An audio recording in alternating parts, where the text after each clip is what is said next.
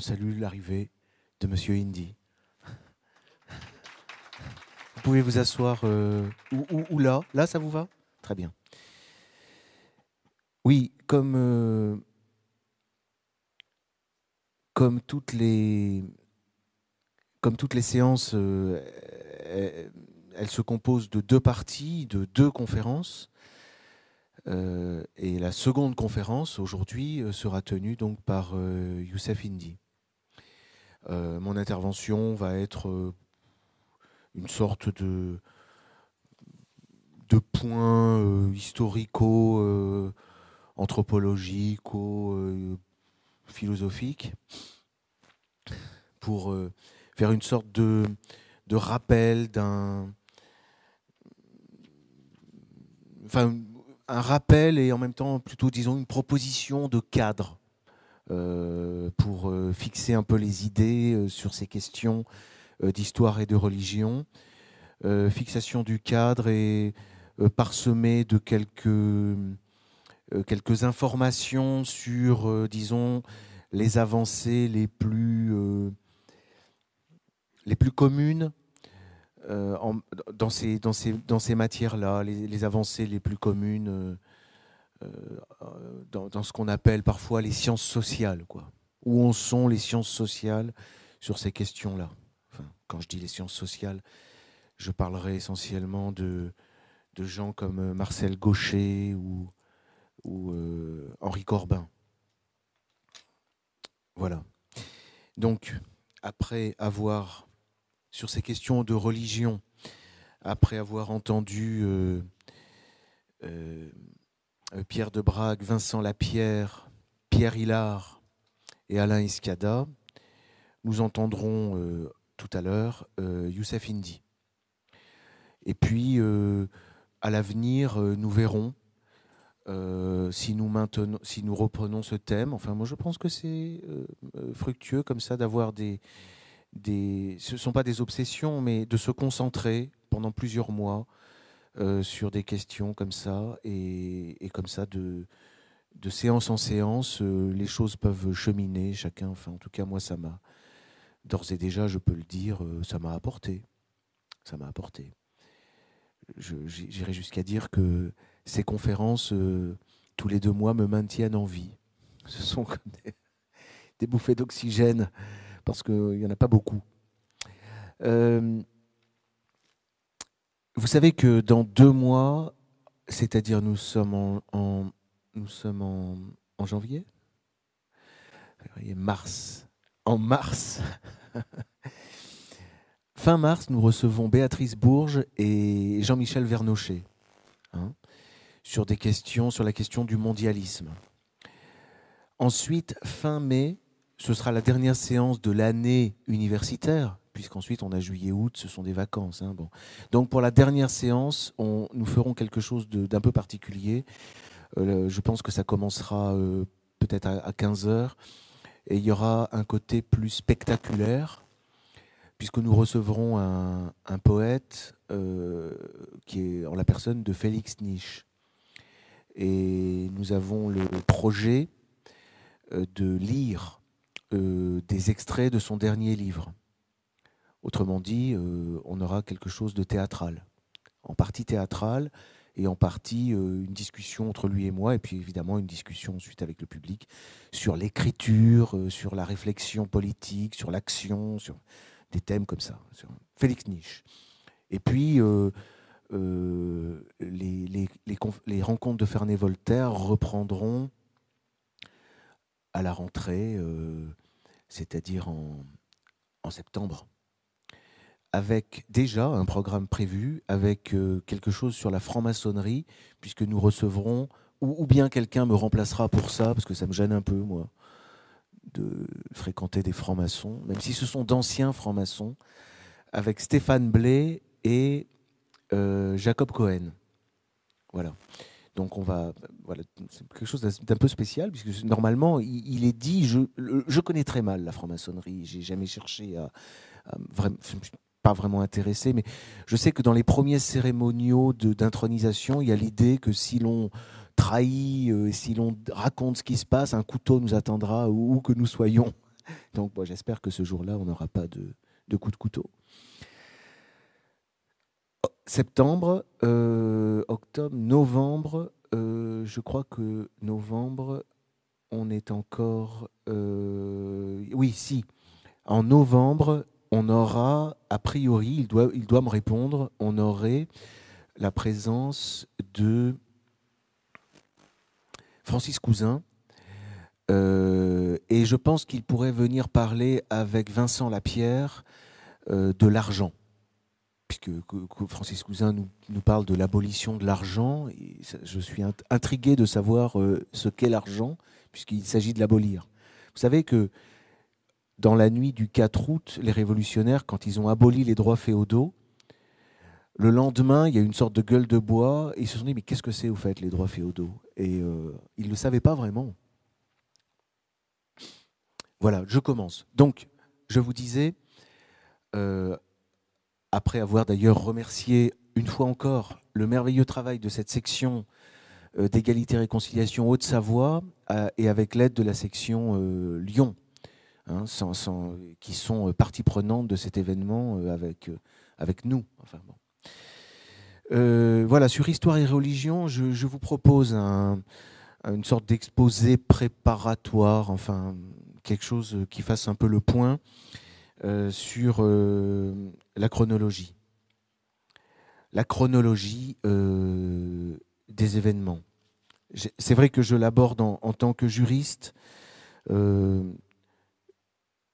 entraîné dans un mouvement, euh, c'est vrai, euh, rationaliste et héritier que je suis, comme vous, euh, d'une phase de déchristianisation, c'est- c'est-à-dire de, sécularisation, de laïcisation.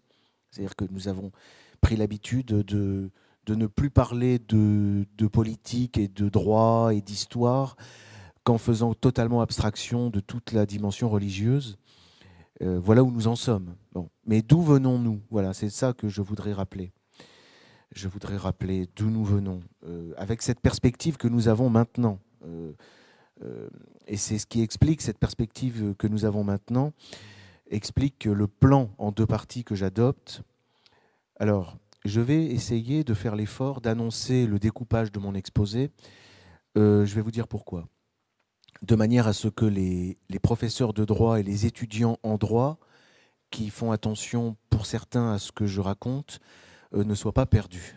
Parce qu'il y a une, formule comme ça, euh, pour ceux qui ont fait du droit, on annonce toujours grand 1, les temps pré-chrétiens, et grand 2, alors j'ai appelé ça, bon je prends toute une série de risques, hein, Léon chrétien. Donc les temps pré-chrétiens euh, se décomposent en deux sous-parties, et vous allez voir, c'est chronologique. Première sous-partie, la préhistoire, grand A, la préhistoire, et grand B, l'Antiquité. La période antique, l'Antiquité, dans mon grand B, euh, dure 1000 ans. hein. Donc la préhistoire. Alors en commençant par la préhistoire, je devrais commencer, et c'est ce que je fais, enfin je devrais commencer. Là, il faut faire un choix. Si je commence par la religion, euh, je commence par, euh, dans, un cadre monothéiste où nous sommes, si j'étais Bossuet ou, si j'étais euh, euh, Saint-Augustin, je commencerai par Adam et la création du monde. Mais dans une perspective actuelle, primitivement, on commence par la, oui, le monde.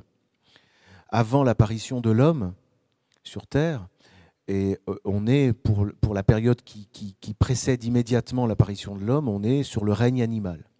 Bon. Et donc, on a une anthropologie euh, euh, physique qui étudie encore actuellement l'apparition de l'homme au sein du règne animal. Et c'est une apparition qui reste encore, ne disons pas mystérieuse, mais qui reste encore l'objet d'étude, puisque on n'a pas vraiment tous les éléments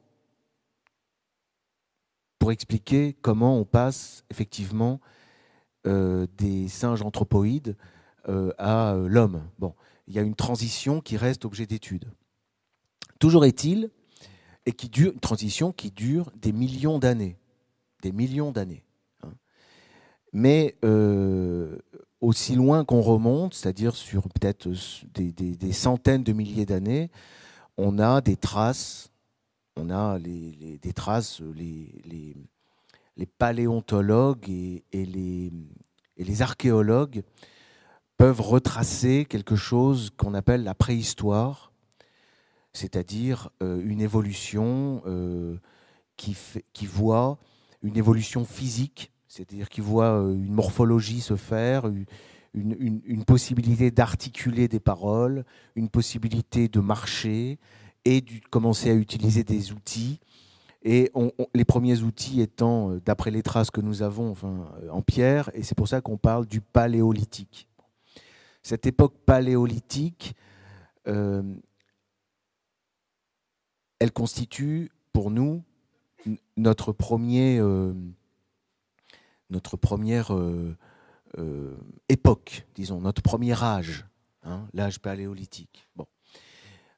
il faut tout de suite introduire le, fait que on n'a pas seulement la préhistoire qui s'intéresse à ce stade-là, sur le critère du, de l'âge de pierre, disons, on a également les anthropologues parce que depuis le XVIe siècle, les Européens sont partis à la rencontre euh, du reste de l'humanité sur la Terre et ont tenu, euh, ont fait de l'ethnographie, enfin, on, euh, les sociétés qu'ils découvraient depuis l'intérieur de l'Europe.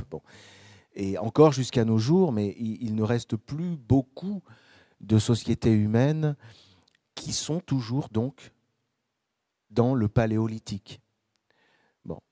Mais ça, c'est important parce que, euh, si vous voulez, pour les sciences sociales, le, grand objet d'étude et de curiosité, c'est la sortie du paléolithique. C'est-à-dire, on a un phénomène de... On a un fossé entre notre, nos sociétés, nos sociétés et euh, des sociétés qui, euh, euh, nous sont complètement étrangères. Et c'est l'objet de l'anthropologie d'étudier ces sociétés et de savoir et de savoir ce qui nous distingue et, à la fois dans le temps et, dans, l'espace. voilà. Alors, c'est-à-dire que le premier phénomène qui nous mène, je à la deuxième époque, dans cette époque préhistorique, euh, alors là, on le voit bien, euh, vous avez un ouvrage qui est, très clair sur cette, euh, cette, rupture, cette sortie du paléolithique, donc on parle du néolithique. C'est l'ouvrage de Verret Gordon Child, Naissance de la civilisation, hein, qu'on trouve chez Contre-Culture. Euh, c'est une, une évolution depuis 10 000 ans, disons. Hein. Donc, alors, attention avec la chronologie, parce que on peut, on peut considérer que les premières, les premières sociétés timidement, localement sortent du paléolithique il y a 10 000 ou, ou 8 000 ans, de manière très progressive et très lente. Mais encore une fois, vous avez des, des communautés humaines qui sont toujours dans le paléolithique. Hein. Donc, il y a une l'homme du paléolithique reste notre contemporain, et nous aussi euh, restons euh, en partie euh, redevables à cet homme du paléolithique. C'est-à-dire que ce sont les scientifiques, les chercheurs, les historiens qui disent qu'il y a eu une rupture. Bien, mais il reste à la comprendre. Alors, eux, ils ont des critères pour dire que nous sommes sortis de cette, de cette époque, c'est l'élevage, l'agriculture, l'artisanat, toute une série de phénomènes qui se produisent d'ailleurs simultanément euh, dans des endroits bien précis, en Égypte, en Mésopotamie, en Inde et en Chine. Les villes, le phénomène de la ville, l'artisanat, le commerce, l'écriture, les mathématiques, déjà le droit, l'État, l'État et donc les prêtres. C'est-à-dire que euh, dans le monde primitif, euh, bon, il y, a certes, euh, il y a certes un phénomène de chamanisme il y, a déjà un phénomène qu'on peut appeler religieux.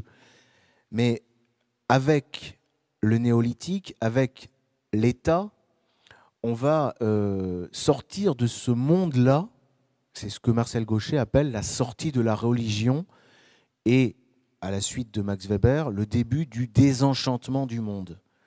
C'est la grande, et c'est exactement ce, à quoi pense Rousseau, par exemple, qui à la fin du 19e, euh, du, oui, pardon, du 18e, qui à la fin du 18e est déjà à, travailler avec, euh, avec euh, l'ethnographie, c'est la sortie de l'état de nature. Bon, nous, on considère ça comme une rupture radicale. On a l'état de nature, c'est euh, ce que Morgan, au 19e, appelait la, la sauvagerie, et l'état civil, l'état civil dans lequel nous nous, trouvons. Et ce qui caractérise cet état civil par rapport à, la question de la, religion, c'est l'existence de communautés savantes, on va, dire. C'est-à-dire qu'on euh, on a le, phénomène des prêtres, une corporation, que ce soit en Égypte, en Inde ou ailleurs, il y a une classe particulière de savants, un corps collectif qui se constitue et euh, qui va donner euh, lieu. Alors c'est un savoir qui n'est pas complètement distinct du savoir comptable. La comptabilité, le commerce, je vous le répète, l'écriture et surtout le pouvoir, l'État, tout ça, tout ça est, lié ensemble avec cette, cette corporation qui, qui, permet de parler de, religion au sens où, nous l'entendons. Bon. Ça, c'est un phénomène très lent qui se déroule, qui se déroule sur 5 euh, ou 6 000 ans. Hein. Alors, là, je vous indique un, auteur qui est important, c'est Pierre Clastre, parce que Pierre Clastre a été anthropologue et lui, il est allé vivre donc parmi les tribus amazoniennes et il a proposé donc un critère qui a été repris après par Marcel Gaucher, euh, Marcel Gaucher, il a écrit un ouvrage, un ouvrage important, qui s'appelle précisément Le désenchantement du monde. Voilà, donc je vous conseille la lecture avec l'ouvrage de Child sur naissance de la civilisation, Le désenchantement du monde. Clastre et Gaucher, ces auteurs disent que euh, dans le monde primitif, le monde primitif est caractérisé par l'indivision. Il n'y a pas de séparation. En réalité, il n'y a pas de distinction. Il y a une égalité entre les hommes, en fait. Il n'y a pas de distinction, à commencer par la distinction entre l'homme de pouvoir et l'autre. C'est-à-dire que le pouvoir est complètement indivisé et partagé. On, ne peut pas devenir chef réellement euh, au sein d'une société primitive. Euh, par exemple, le chef de guerre est toujours un chef provisoire, parce que c'est lui qui se comporte le mieux à la guerre, mais euh, une fois que la guerre est terminée, ses fonctions s'arrêtent. Il n'y a pas de, division, c'est-à-dire que le pouvoir n'est pas séparé. Le phénomène propre euh, à nos sociétés et qui caractérise le néolithique, c'est l'apparition de l'État, c'est-à-dire l'apparition d'un pouvoir séparé. Et euh, d'après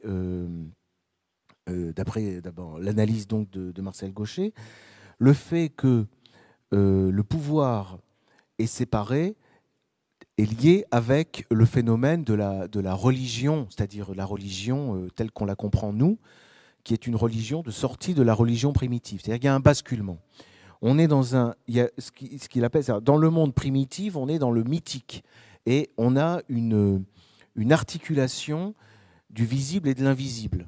Il y a un seul monde, un seul monde au sein duquel, de façon confuse, euh, euh, se déplacent les hommes, les dieux, les animaux, les choses, et c'est un monde donc qui est complètement enchanté. Le phénomène de l'État, le phénomène du politique, c'est-à-dire le phénomène de la séparation, euh, disons, du civil et du, politico-religieux, euh, donne naissance à ce que Gaucher appelle la pensée spéculative, c'est-à-dire qu'il y a une dissociation. Il y, a, une lente, mais c'est une lente prise de conscience, c'est un lent mouvement sur, euh, sur plusieurs millénaires de dissociation entre en réalité notre monde ici-bas et l'autre monde au-delà, jusqu'à aboutir.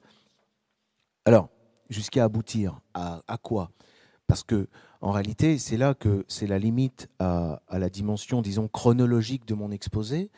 Euh, pour Marcel Gaucher, par exemple, nous sommes toujours saisis euh, par ce phénomène de désarticulation entre le visible et l'invisible. Nous ne sommes encore complètement, nous n'avons pas encore réglé la question euh, de la séparation du pouvoir en réalité. Donc nous sommes toujours, en, somme, euh, à la fois, pour reprendre les étapes, nous sommes toujours des animaux, puisque nous ne sommes pas sortis du règne animal, il ne faut, pas, non plus rêver. Nous sommes des humains, mais nous avons une part d'animalité. Nous sommes aussi toujours, euh, pour une part, euh, des primitifs tous. Et nous sommes euh, occidentaux pris dans le mouvement de dissociation du, du, politique et, du, religieux. Enfin, nous sommes pris dans ce, mouvement-là. Ça, c'est pour l'aspect préhistorique, disons. Euh, lorsque, nous, lorsque nous passons à, donc c'est mon grand B, à l'Antiquité, aux 1000 ans d'Antiquité, c'est-à-dire 500 ans avant Jésus-Christ et 500 ans après Jésus-Christ, l'Antiquité au sens euh, euh, plus, précis, cette, cette religion, cette civilisation religieuse qui est donc, euh, qui est donc dans ce mouvement de sortie de la religion primitive, elle en est où? Où en est-elle? Alors, en ce qui concerne l'Antiquité, euh, alors c'est sous le travail des, hellénistes, justement. Alors là, il y a Marcel Garnet, par exemple, pour euh, la Grèce. Alors, pour Rome, il y a un ouvrage qui est très, très intéressant à, à lire, qui reste un classique, c'est l'ouvrage de Fustel de Coulanges sur la cité antique.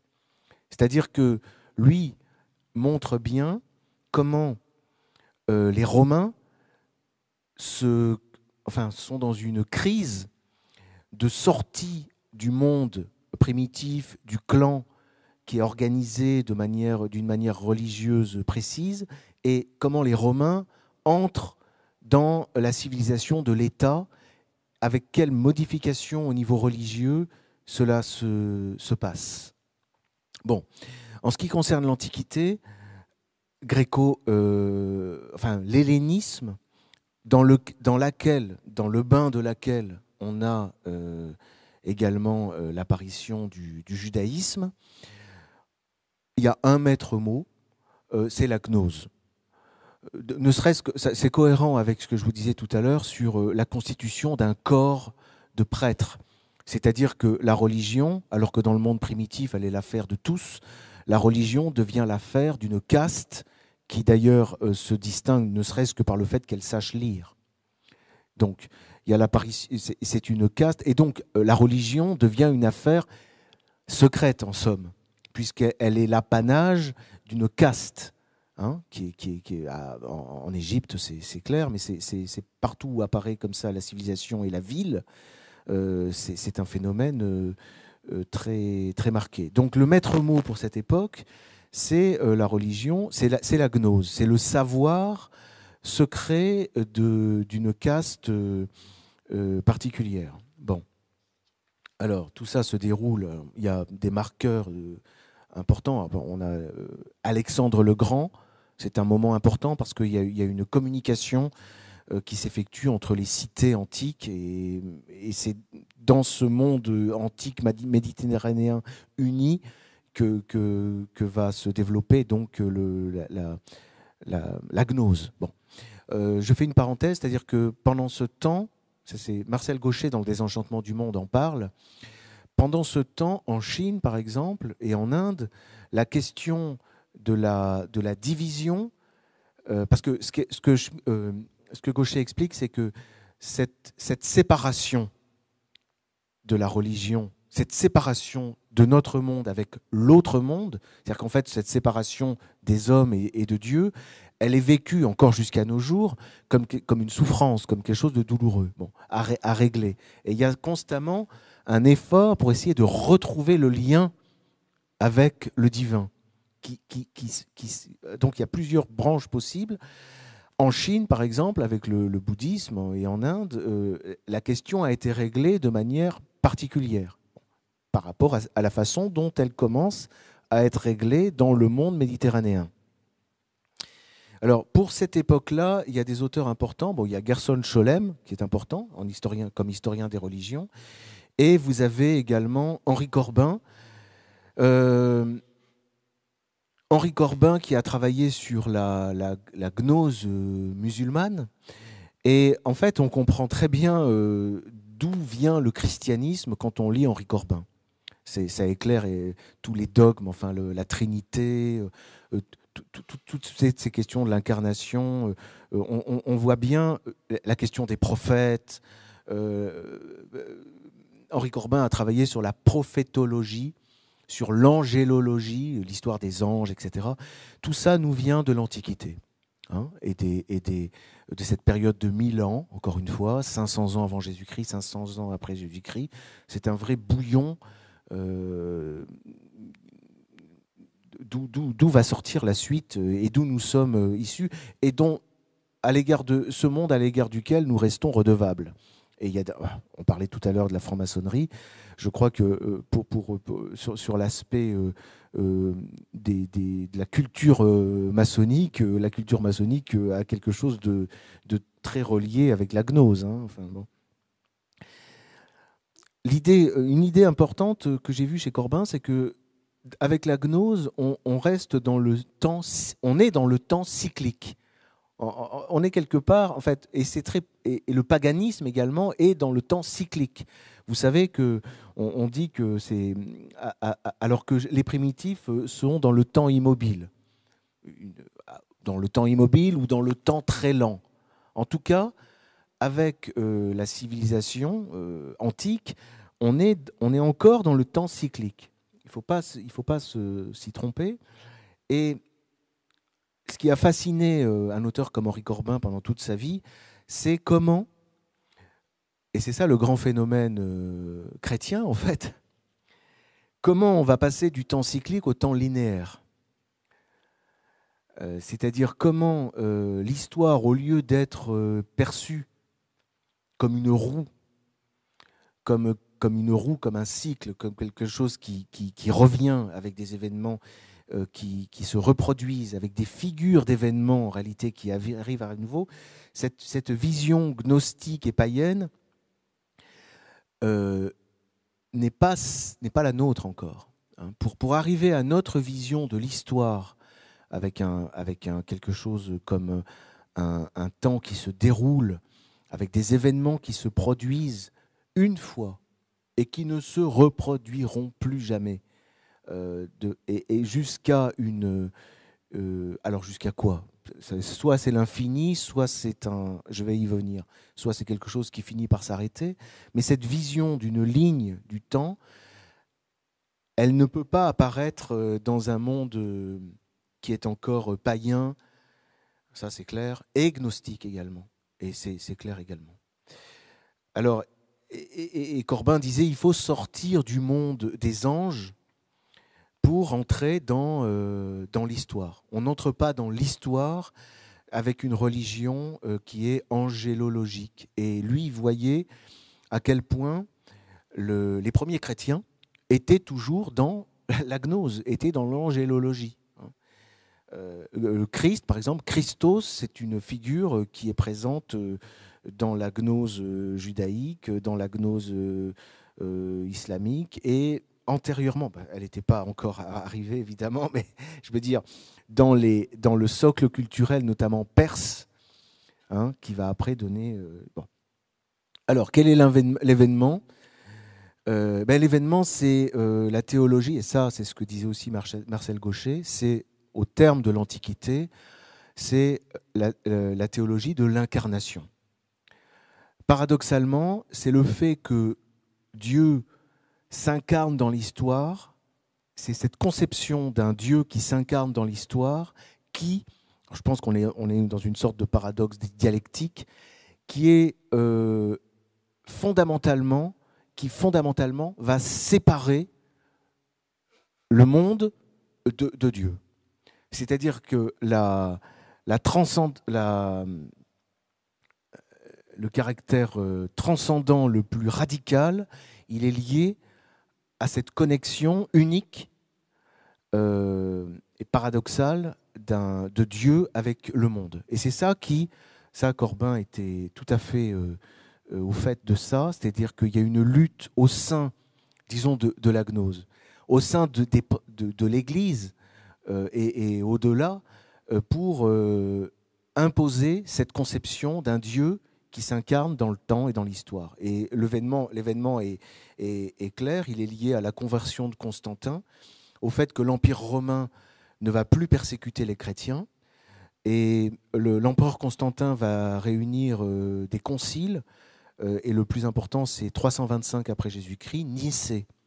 Bon, c'est pas rien euh, un concile, ça veut dire que les, les, plus grandes sommités en matière religieuse du monde antique, hein, les pères de, qui sont, euh, pour cette époque, on parle des pères de l'Église, se réunissent et il en sort euh, donc le premier dogme, hein, qui est l'incarnation, et puis ensuite on va avoir le fait que soit l'Église se, on peut dire, soit que l'Église s'institutionnalise, soit que l'institution se christianise. Mais en tout cas, c'est un moment à la fin de l'Antiquité où on a une conjonction entre cette nouvelle croyance cette nouvelle religion que Gaucher appelait la religion de la sortie de la religion, c'est-à-dire c'est une religion qui, prend le pari de, la séparation, effectivement, du divin et de l'humain, de la, désarticulation des deux, euh, et, c'est ce qui va donner euh, donc euh, le, christianisme. Avant, je voulais vous, donner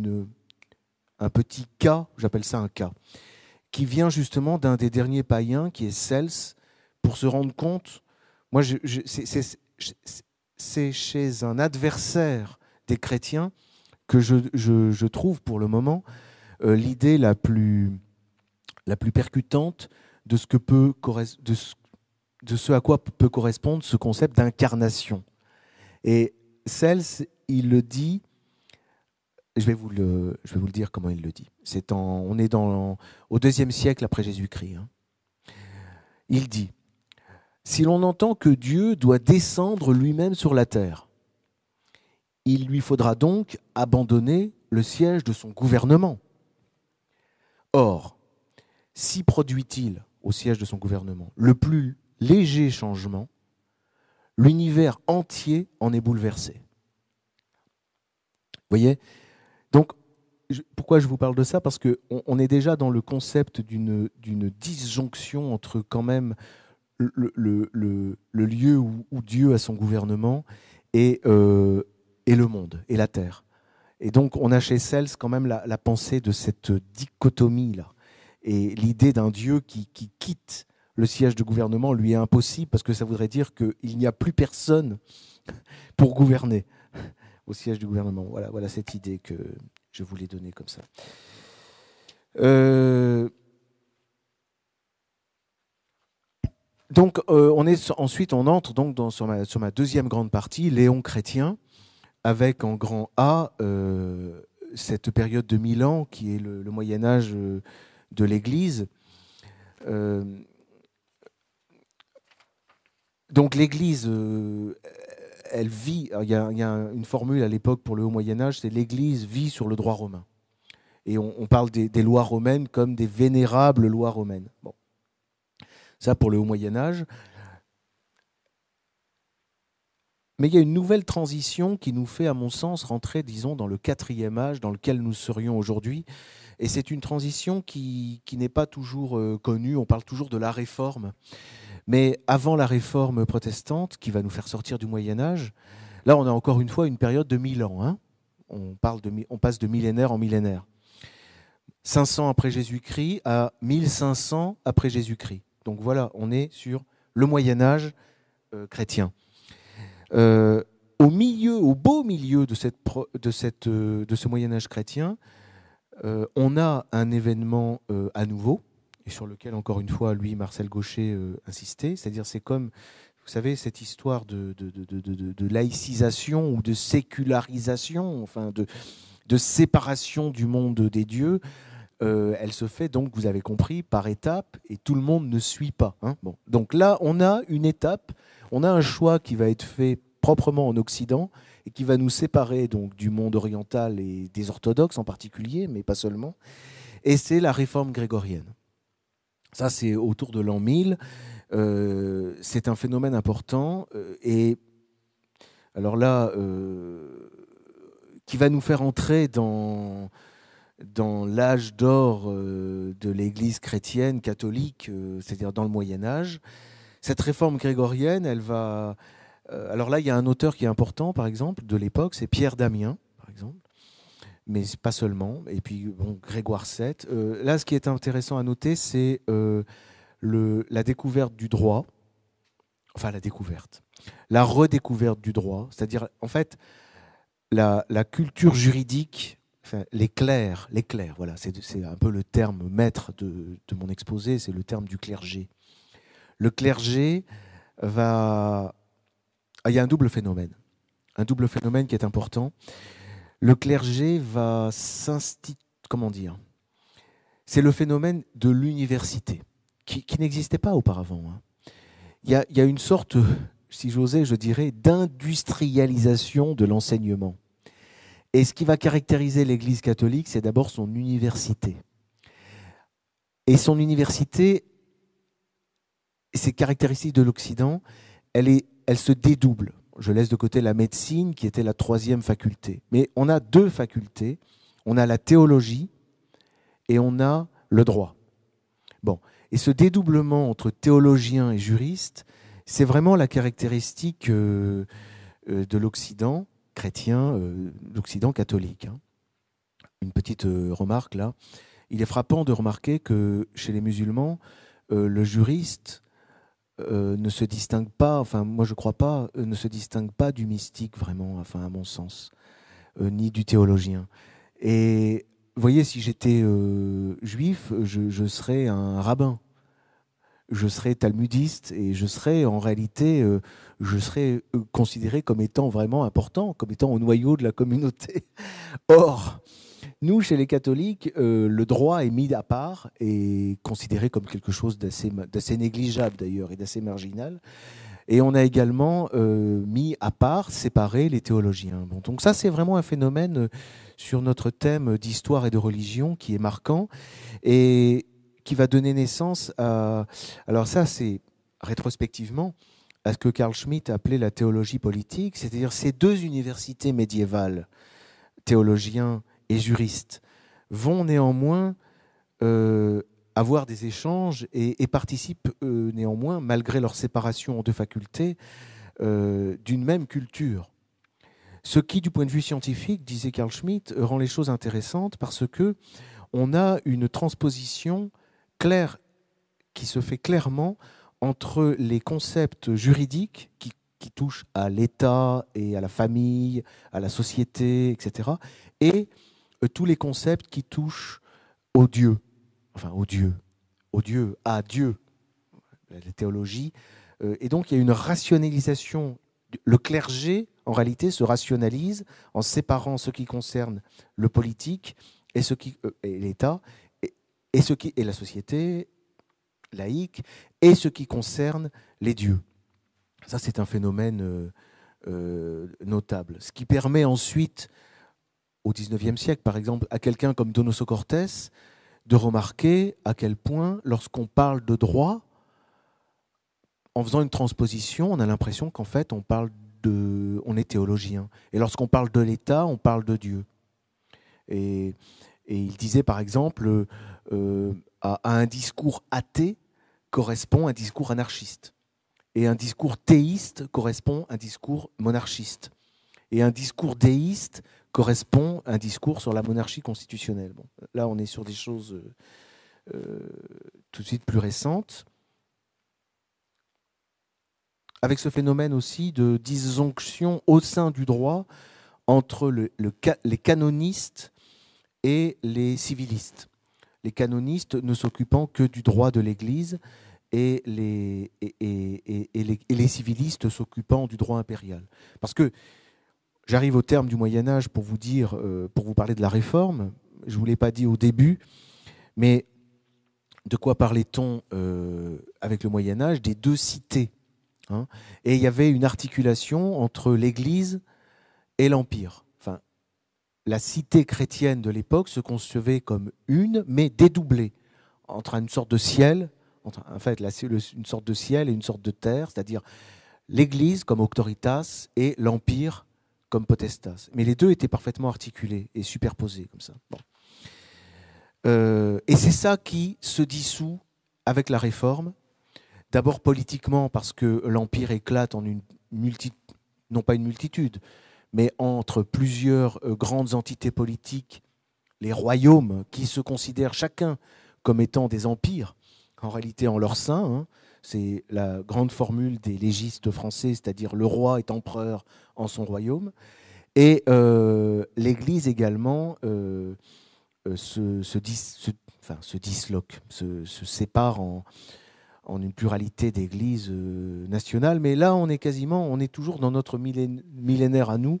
Donc, je n'irai pas beaucoup plus loin euh, pour, pour, pour, cette, pour cette période-là, qui est notre période, hein, qui se prétend donc, qui prétend donc avoir oublié et qui aujourd'hui, alors, on serait sorti du temps linéaire on serait dans la postmodernité et euh, on est dans une époque où d'ailleurs euh, on n'a quasiment plus le droit d'avoir une vision historique. Hein.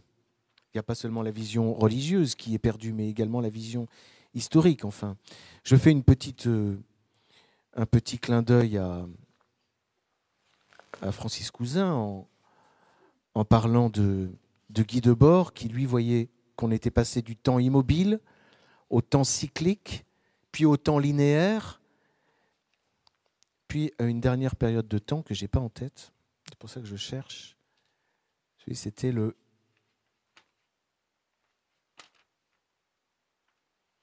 Voilà. Voilà, c'était le temps. Ben non, c'était le temps immobile. Parce que lui, pour lui, chez les primitifs, on est dans le présent perpétuel. Voilà.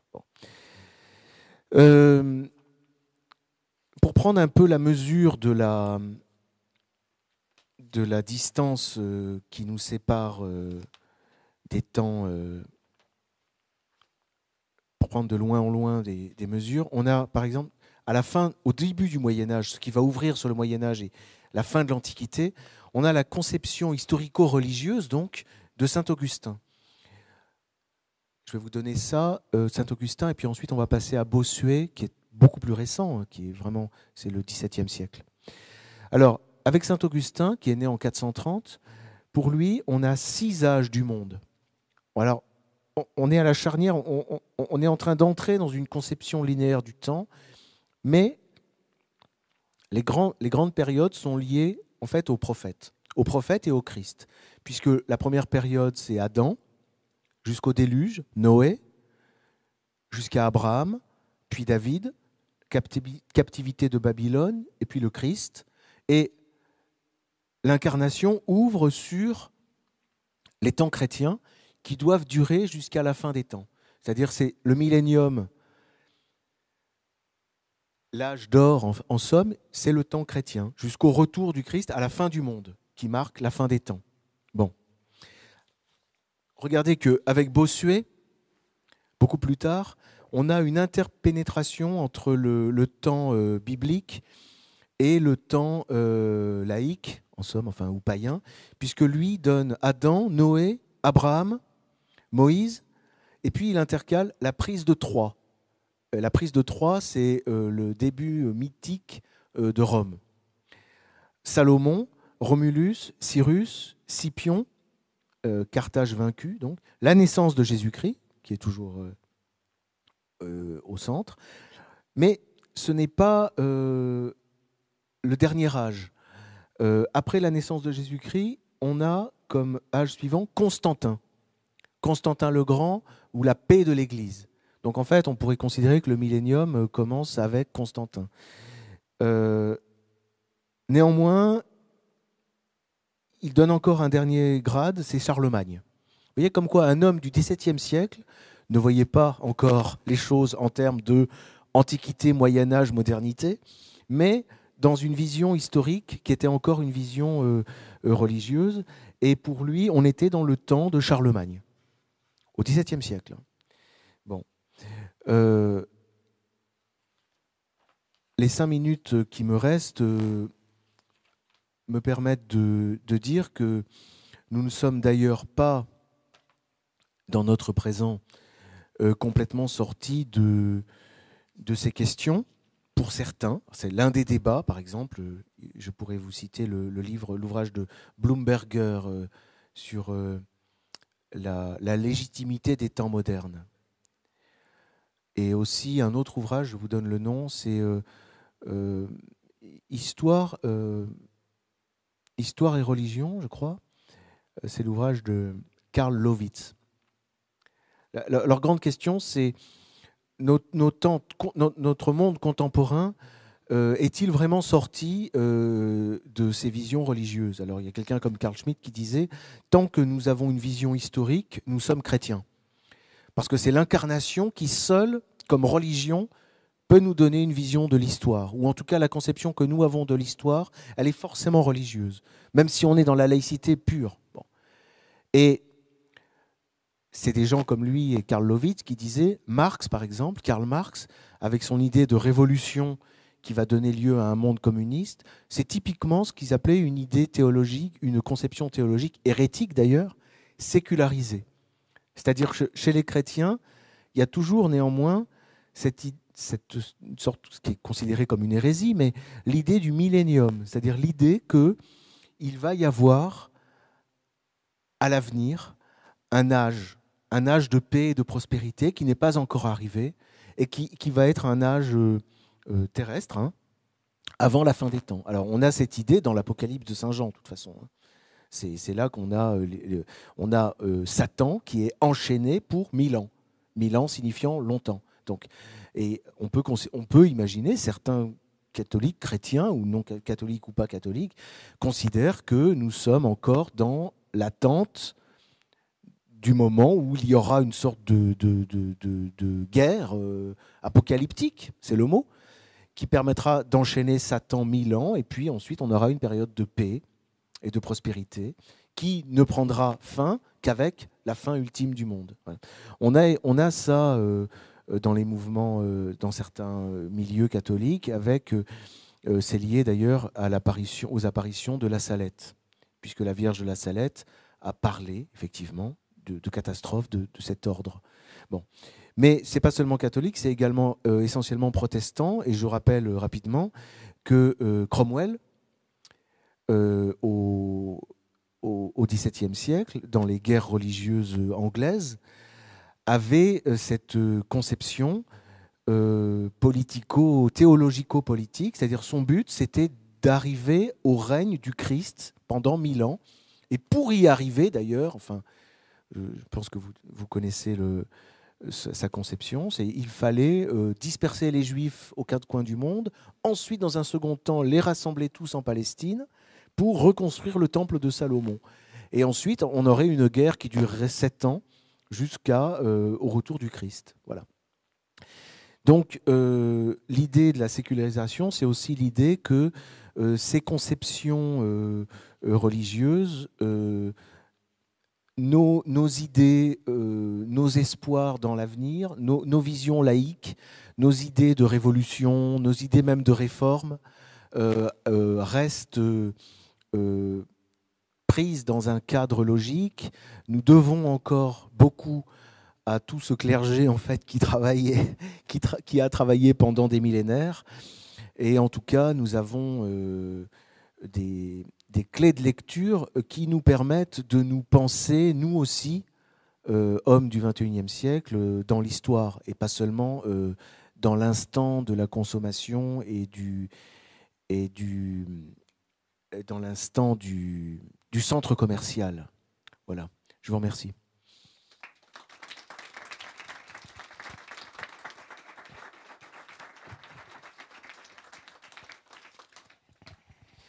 Voilà,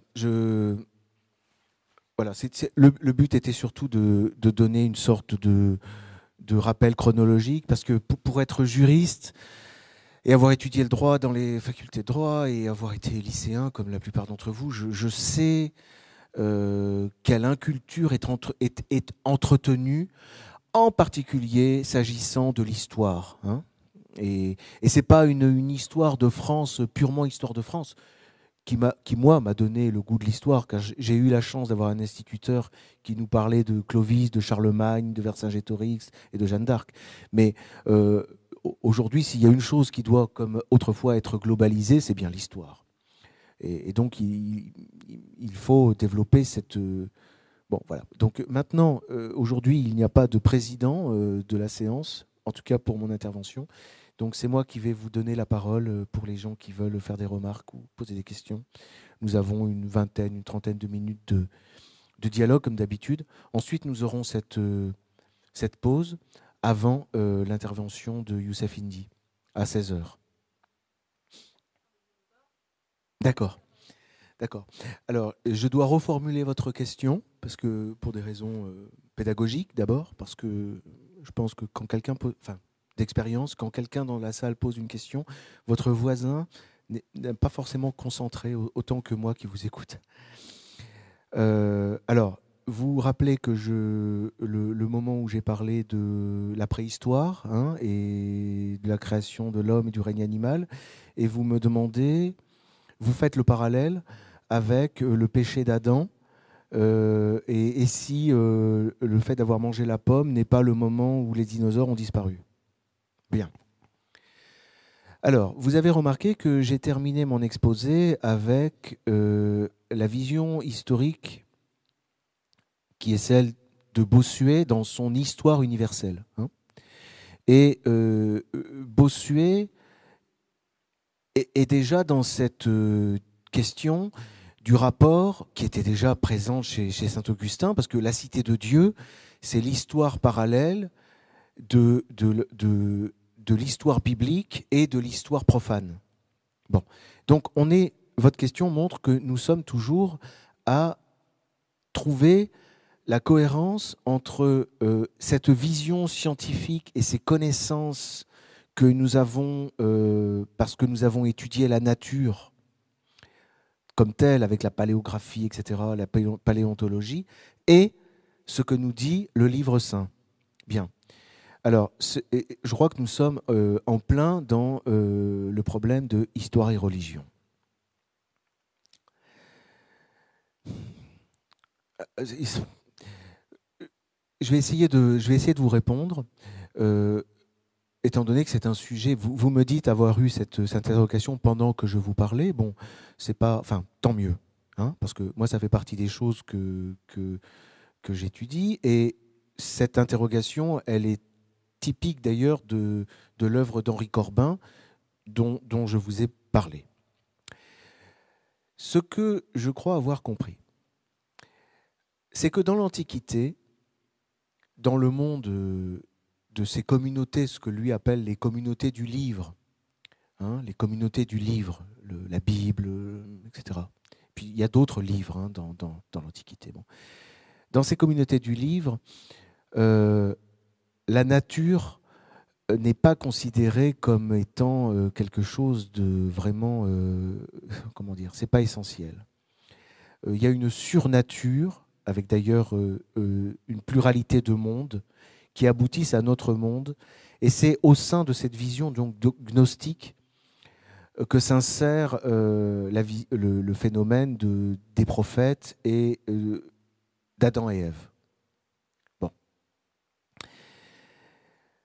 Il a fallu euh, la rupture occidentale, euh, brutale, que Corbin déplore, euh, et, cette conception de l'incarnation et cette théologie dogmatique de l'Église pour que la nature et le monde prennent une autre, une toute autre dimension.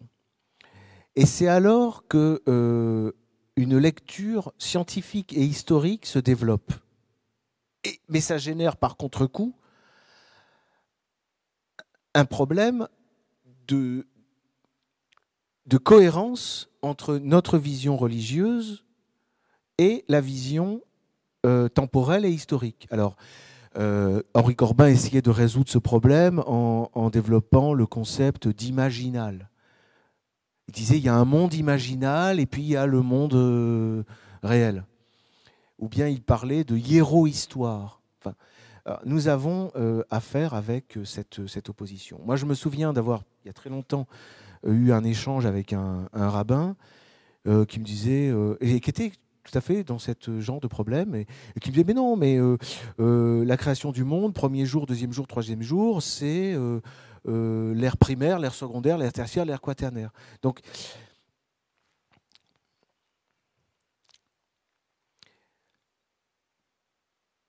Et puis vous avez les, les, mouvements protestants, certains mouvements protestants, notamment américains, qui eux ont, tranché en disant, de toute façon, euh, tout ce que raconte la science, c'est du mensonge, c'est n'importe quoi, c'est diabolique. Et euh, la réalité, mais la réalité scientifique du monde, elle est dans la Bible, c'est Adam et Ève, et ça s'est passé comme ça. C'est aussi la réponse que j'avais fait quand je faisais mon catéchisme. mon, mon, mon sorte de maître spirituel momentané me, disait, alors euh, voilà, on lit la Bible, donc le serpent propose à Ève de croquer la pomme, et il me demandait à moi, euh, pourquoi l'écrivain a-t-il choisi le serpent? Je disais, mais enfin, mais parce que ça s'est passé comme ça. C'est tout. Euh, voilà ma réponse, qui n'en est pas vraiment une. Qu'est-ce que vous en pensez? Oui, nous avons tous des interrogations. Oui. D'accord. Alors, euh, alors, je ne sais pas si je peux retraduire la, la réplique, disons. Euh, vous me dites que vous êtes de culture musulmane et que donc euh, vous vous reconnaissez, je, bon, je vais le dire dans mes mots, cette, cette présence du surnaturel dans, notre monde. Hein, c'est ça? Oui. Oui, bah écoutez, voilà, bah, sachez qu'en Occident, nous n'avons pas cette chance. nous ne voyons plus les lutins ni les fées. Et il y a eu, c'est ça le phénomène du désenchantement. Hein. Certains voient encore maintenant des extraterrestres. Mais ce n'est pas exactement la même chose. Encore que ça s'en rapproche. Hein. C'est, Jung hein, qui faisait le, lien entre les visions d'extraterrestres et les vieilles, les anciennes visions. Est-ce que quelqu'un euh, a une question? Alors, Madame. Alors, euh, pour traduire la question, effectivement, on a parlé, euh, bon, c'est chez Debord, mais pas seulement, hein, c'est vraiment ça, c'est vraiment anthropologique, c'est-à-dire c'est lié au phénomène de ce qu'on appelle l'évolution hein, des sociétés hein, primitives. Euh, Morgane disait euh, primitive, bah, c'est pas Morgane Priest. Primitive, barbare, non, non, sauvage, barbare et civilisé. Bon, alors on aurait un temps. Non, c'était le présent perpétuel, le temps cyclique, le temps linéaire, chacun de ces et, on serait maintenant dans le temps immobile. Chacun de ces concepts là euh, renvoie aussi à des ruptures. Alors, pour vous répondre, vous me demandez si c'est vrai que nous avons chacun, enfin la vision du temps, elle est personnelle et nous sommes tous. Euh, est-ce qu'il n'y aurait pas comment dire des chevauchements entre les visions? En tout cas, pour vous répondre, depuis le départ, le départ. C'est-à-dire depuis le début du néolithique, l'histoire n'est constituée que de conflits et de contacts entre les sociétés euh, qui sont dans le néolithique et, les autres. Et ça ne se passe pas bien.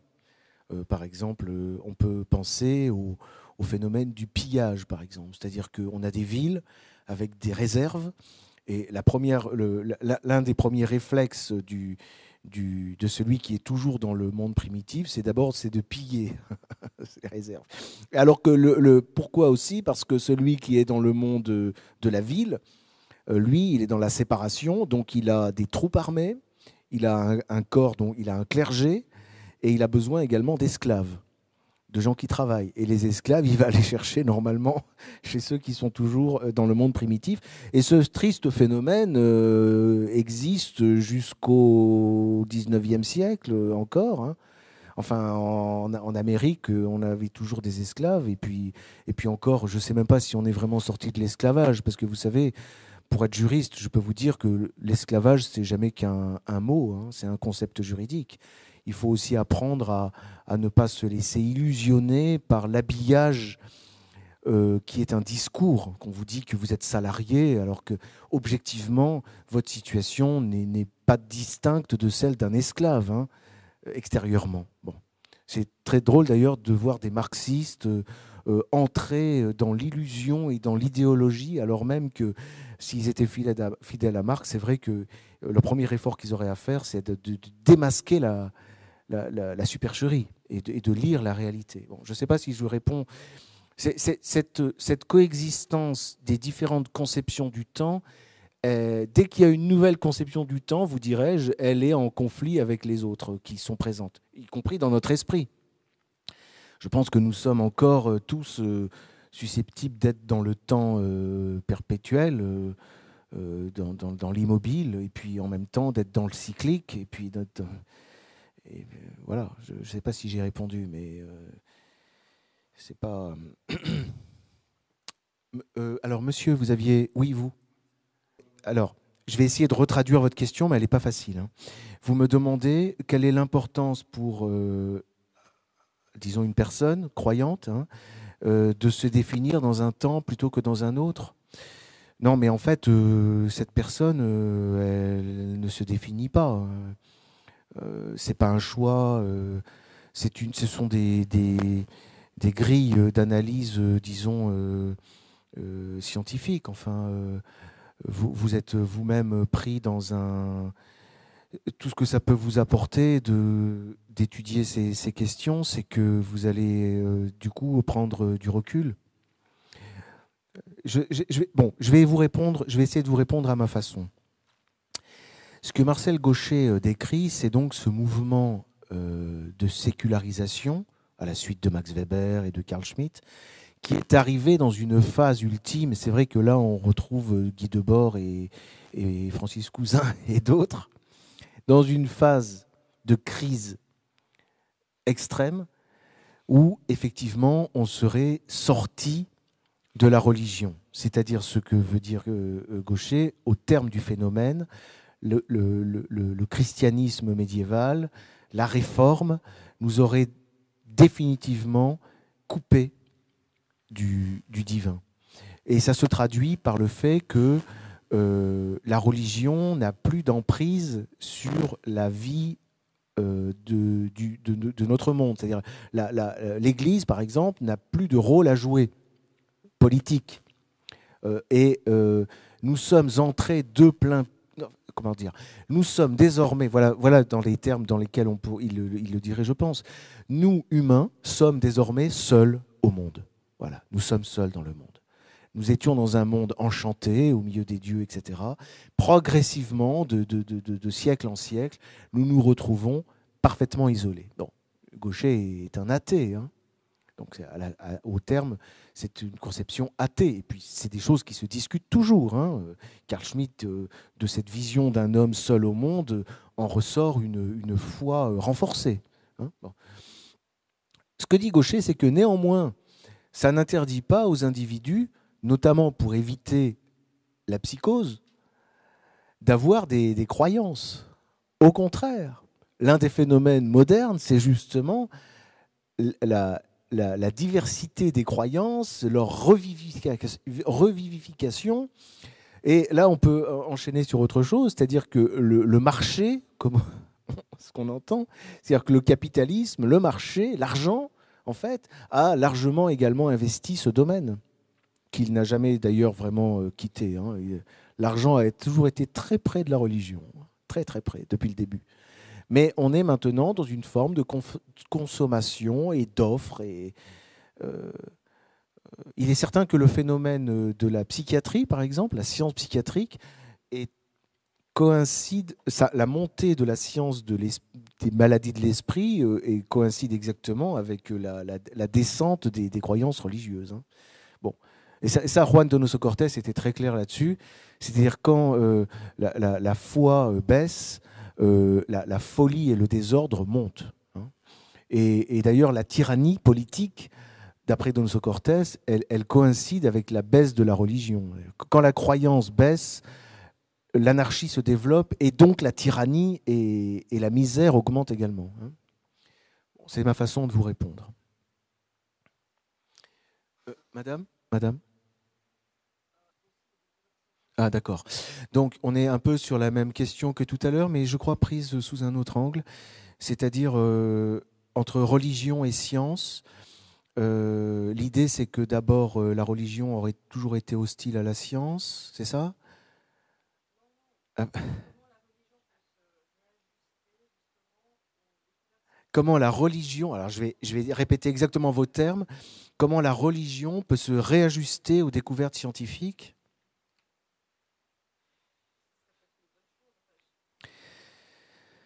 Bon, ça c'est compliqué. Hein. Surtout que normalement, moi, je dois rester juriste euh, si je reste dans notre système et je ne suis pas théologien, mais euh, ça, me fait penser à, une chose que disait euh, celui grâce à qui nous sommes là néanmoins. Hein. c'est enfin néanmoins.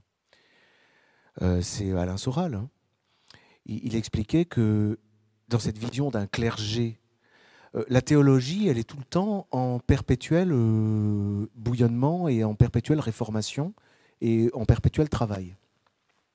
Et moi, en tant que juriste censé être laïque et même euh, censé être athée et incroyant et parfaitement détaché de toutes ces questions, j'observe qu'effectivement, sur le, longtemps, la théologie chrétienne, elle a évolué et qu'elle est constituée de toute une série de choses dont certaines euh, peuvent euh, peut-être euh, ne plus être toujours d'actualité. En tout cas, les théologiens catholiques, j'allais dire les, plus, les, plus, les plus modernes, mais les, théologiens catholiques qui ont pignon sur rue sont des gens extrêmement, comment vous dire, ils vous paraîtraient vraiment pour des incroyants hein, si vous regardiez ce qu'ils écrivent. C'est-à-dire, eux, eux, eux, tiennent des discours, par exemple.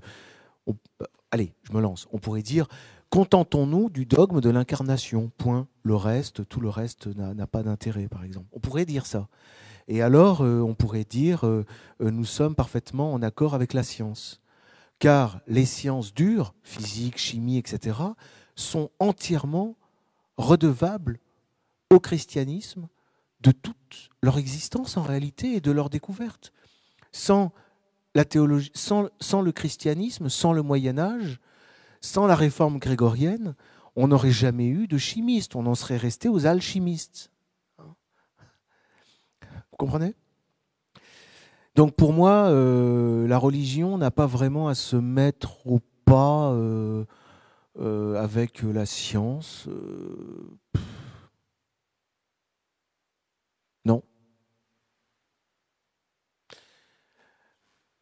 Monsieur Très bien. Très bien. Alors, je vais essayer de retransmettre ça.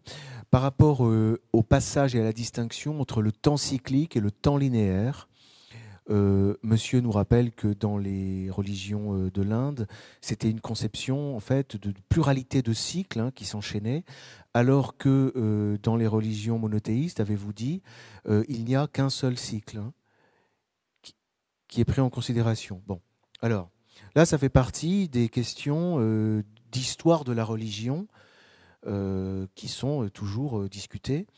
Et je, on avait tendance à, moi j'avais tendance aussi à, penser que c'était le monothéisme tout court, c'est-à-dire dès le judaïsme, on avait, on passait au temps linéaire, on sortait du cycle. Il y avait une création du monde et une fin du monde. Bon. Mais il faut se méfier. Bon, ça, c'est vraiment le, truc un peu euh, très énervant, mais assez classique, parce que ça sert à rien de le dire en réalité.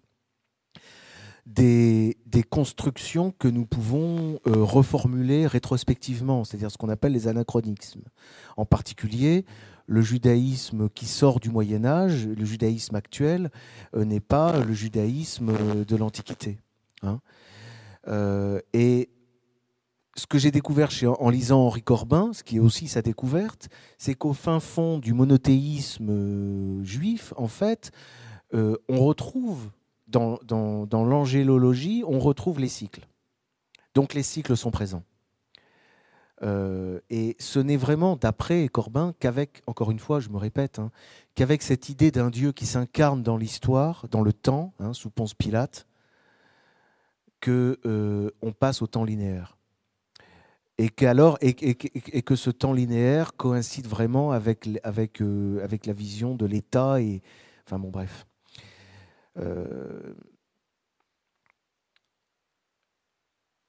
Ça, me fait penser aussi à une chose, c'est qu'il y, a un auteur qui est, qui est lui aussi dans, dans, cette... Alors lui, il est dans la souffrance et dans le, le, le, le, regret, enfin, le, comment dire, le, il cherche à retrouver le, temps cyclique, c'est René Guénon. Alors René Guénon, sa, vision de cette tradition, c'est vraiment la tradition gnostique. Hein. C'est la gnose, c'est le temps cyclique, c'est le, alors, monsieur euh, nous fait le. Enfin, je ne peux pas développer parce que c'est bon, une piste. Hein, euh, euh, vous me parlez de la distinction entre exotérique et ésotérique. Bon, cette, cette, distinction, vous savez que dans le christianisme actuel, elle n'a plus du tout lieu d'être. Parce que tout est devenu exotérique. Hein. Et il n'y a plus, et pas seulement, il n'y a plus d'ésotérique. Bon, mais la distinction exotérique-ésotérique est typique justement de ce monde antique de cette gnose. Hein, vraiment, ça c'est vraiment caractéristique. Et effectivement, le, temps linéaire, cette conception de l'histoire, apparaît dès lors qu'il n'y a plus que de l'exotérique. Ça c'est ça. Et qui dit ésotérique dit effectivement cyclique, euh, dit-on. Euh, monsieur qui, êtes là, vous avez peut-être une question? Oui, vous? Ah. ah, ça c'est intéressant. Oui, parce que euh, dans cette vision-là euh, qu'on nous donne de temps, de présent perpétuel, de temps cyclique, de temps linéaire, et puis soi-disant de postmodernité, il y a aussi l'ambition, qui est d'ailleurs l'ambition communiste et marxiste, qui est liée aux découvertes de l'anthropologie. Et c'est déjà Rousseau, c'est-à-dire qu'en fait, on a idéalisé le monde primitif. Et d'ailleurs, c'est aussi gaucher, c'est-à-dire l'idée, c'est que le monde de la division, le néolithique, le monde, de la guerre, le monde, enfin, le monde des guerriers en tout cas, nous a fait sortir de l'époque de la tribu, de l'âge du clan, euh, qui était euh, une époque où l'homme était encore en somme euh, dans une communion à la fois avec la nature, mais pas seulement, également avec la surnature. Et, ce monde-là, notre destin serait de le retrouver, de renouer avec lui. Alors, et effectivement, euh, dans le temps immobile, l'idée, l'idée du temps immobile, c'est l'idée que nous avons enfin pu nous débarrasser de cette espèce de, d'angoissante vision euh, euh, linéaire et que nous sommes et nous allons ou que nous sommes retournés à, la, sauvagerie, mais enfin dans une, sauvagerie renouvelée, une sauvagerie qui est désormais, enfin il n'y a plus de cannibalisme, soi-disant. Madame, vous, aviez, vous, vouliez reposer, allez-y. Voilà, on me fait remarquer que l'expansion de l'islam est arrivée aussi avec l'expansion de la philosophie et de la science, etc. C'est vrai. C'est vrai. Euh, je l'avais déjà remarqué quand j'avais fait euh, un, cours d'histoire du droit. Euh, les historiens du droit français, hein, occidental, font l'impasse complète sur le droit musulman, et également d'ailleurs sur le droit juif. C'est vrai, votre remarque est d'autant plus intéressante que dans, l'actualité, nous sommes confrontés à la question, soi-disant, hein, qui, de, de, la, de, de l'islam. Et oui, c'est vrai, c'est vrai, c'est vrai. Peut-être que, ce serait finalement le vrai sujet de, cette conférence, le vrai sujet de réflexion. Et d'ailleurs, euh, je trouve que quand, on lit euh, Henri Corbin, euh, on est finalement beaucoup plus sur les temps pré-islamiques que sur l'islam. Mais je, je, je, ne sais pas. Peut-être que c'est pas à moi de le d'enchaîner là-dessus. c'est compliqué. il est trop tard. Mais que, vous répondre Que vous dire? Qu'est-ce que je peux dire? À votre avis, qu'est-ce que je peux dire là? Où se situe euh, l'islam euh, actuellement euh, par rapport aux grandes étapes charnières que j'ai données? Certains le verraient plutôt dans l'Antiquité. L'islam serait resté bloqué dans l'Antiquité, dans la gnose. D'autres diraient que l'islam je pense que c'est plus juste que l'islam euh, est dans le temps euh, du haut Moyen Âge, c'est-à-dire les temps, le, post-Constantin, puisque c'est son époque, c'est l'époque de son apparition en tout cas. Euh, et donc il est l'héritier de, cette, de ce, passage-là. Quoi. L'islam serait lui aussi, enfin, encore héritier de l'incarnation, enfin, de conception de l'incarnation. C'est pas évident. Enfin, quand on regarde les compagnons du prophète, on, on voit que on avait des chrétiens mais précisément des chrétiens qui étaient considérés comme des chrétiens hérétiques par ce qu'on appelle la grande Église. Euh, notamment, il y avait un lien étroit entre les, les chrétiens qui entouraient le prophète. C'était des chrétiens qui étaient les héritiers directs, dit-on, de la première communauté, c'est-à-dire celle qui entourait, qui entourait Jésus lui-même. Vous voyez? Donc, euh, Oui, bon. Alors, à savoir, me dit-on, que le prophète s'est marié avec une juive. D'accord. Euh, on a. Euh, bon, il y a, l'influence du droit euh, musulman également qui est très importante. Des gens comme Corbin et, Massignon déplorent le côté juridique de la religion musulmane, mais, mais si la religion musulmane est très juridique, alors euh, c'est vraiment une religion sœur, étroitement sœur, même sœur jumelle du catholicisme et, du talmudisme. Enfin. Et puis, euh, certains pourraient dire que l'islam, en tout cas certain islam, est, tout à fait dans, l'époque moderne euh, du protestantisme et de la sécularisation. Et il y en a même qui, de manière critique, disent que, par exemple, les salafistes sont, eux, dans l'islam de supermarché et de la consommation. Non, d'accord. Vous ne pouvez pas. Bon. Écoutez, vous, avez vu que. Euh, j'aurais dit, on va arrêter là, mais j'irai presque jusqu'à dire que ce genre d'omission de ma part, euh, c'est une chose qui s'analyse.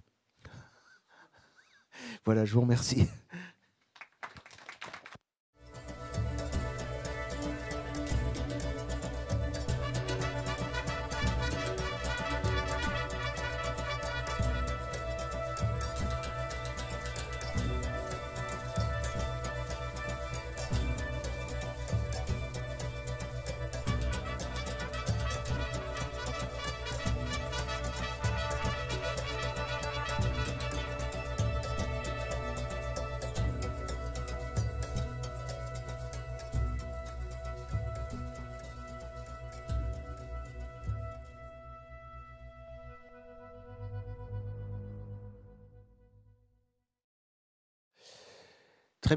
Alors, donc, euh, nous euh, euh, prolongeons cet après-midi sous l'égide du thème Histoire et religion par un exposé de Youssef Indy qui nous fait l'honneur et le plaisir d'être là avec nous. Après donc Alain Escada, après Pierre de Brague, après Vincent Lapierre, Pierre Hillard, euh, sur ces questions de rapport entre religion, politique, histoire.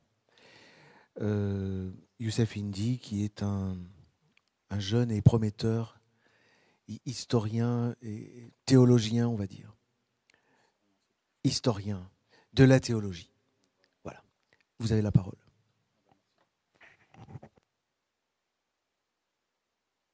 Merci à Damien pour cette euh, Damien Viguier pour cette présentation, pour cette invitation, pour la section euh, de R, les deux sections euh, de R.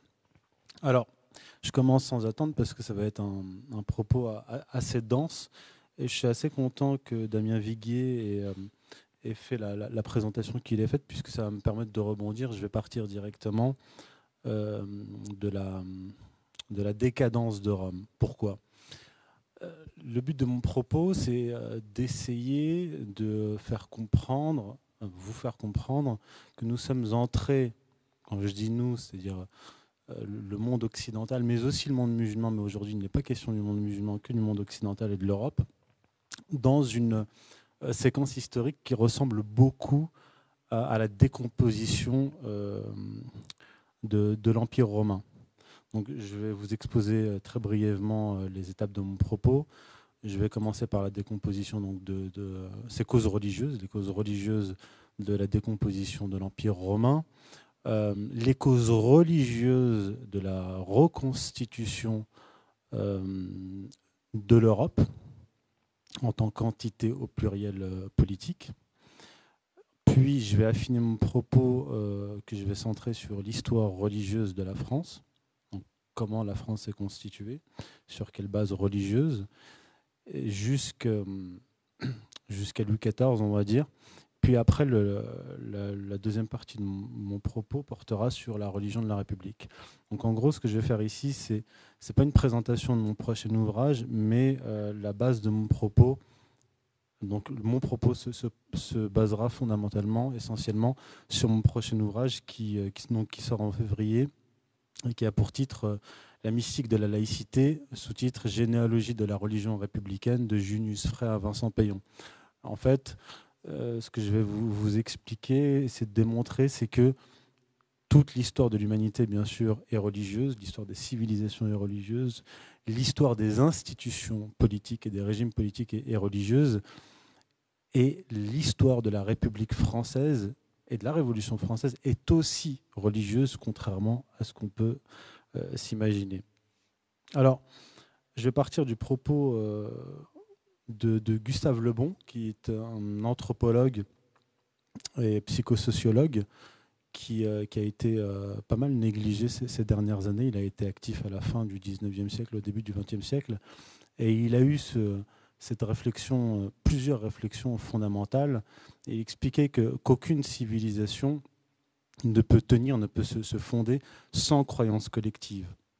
Et il faisait remarquer que la, puissance de, l'Empire romain, donc l'État romain, la nation embryonnaire, puis l'Empire, euh, n'a pu se constituer que sur la base de la religion, ce qu'il appelle le fanatisme romain. Et en fait, euh, j'ai commencé mon, ouvrage en, proposant la réflexion suivante, c'est qu'on sait que les religions euh, romaines, devenues religions d'élite, comme le stoïcisme par exemple, euh, ont commencé à se décomposer, euh, je dirais pas au niveau des élites, au niveau des philosophes, mais plutôt à la base, au niveau populaire. Et on a eu au premier siècle, puis au deuxième siècle, donc premier siècle Sénèque, philosophe stoïcien, deuxième siècle Marc Aurèle, philosophe aussi stoïcien mais empereur, qui ont essayé, parce que les religions romaines étaient euh, en décomposition, de reconstituer non pas des religions, mais des philosophies de la vie euh, donc euh, mondaine, matérielle, pour, en fait, comme un réflexe de survie. Et en fait, ce qui, ce qui est intéressant, c'est que, et pourquoi ça a un rapport direct avec le christianisme, c'est que lorsque le christianisme émerge, donc Sénèque est pas contemporain, euh, enfin si, il est contemporain de, Jésus, euh, lorsque les religions romaines s'effondrent, le, christianisme commence à émerger et donc à pulluler euh, dans tout le bassin méditerranéen. Et le sens de mon propos est, le suivant, c'est que c'est le christianisme qui a sauvé Rome, en fait. Ce qui a eu la décomposition. Donc, au IIIe siècle, on a eu des crises politiques et économiques. Et ce que je pense, si on suit le, modèle euh, de Gustave Le Bon, c'est la décomposition des religions romaines qui ont entraîné les problèmes économiques, politiques, puis la décomposition, la décadence de Rome.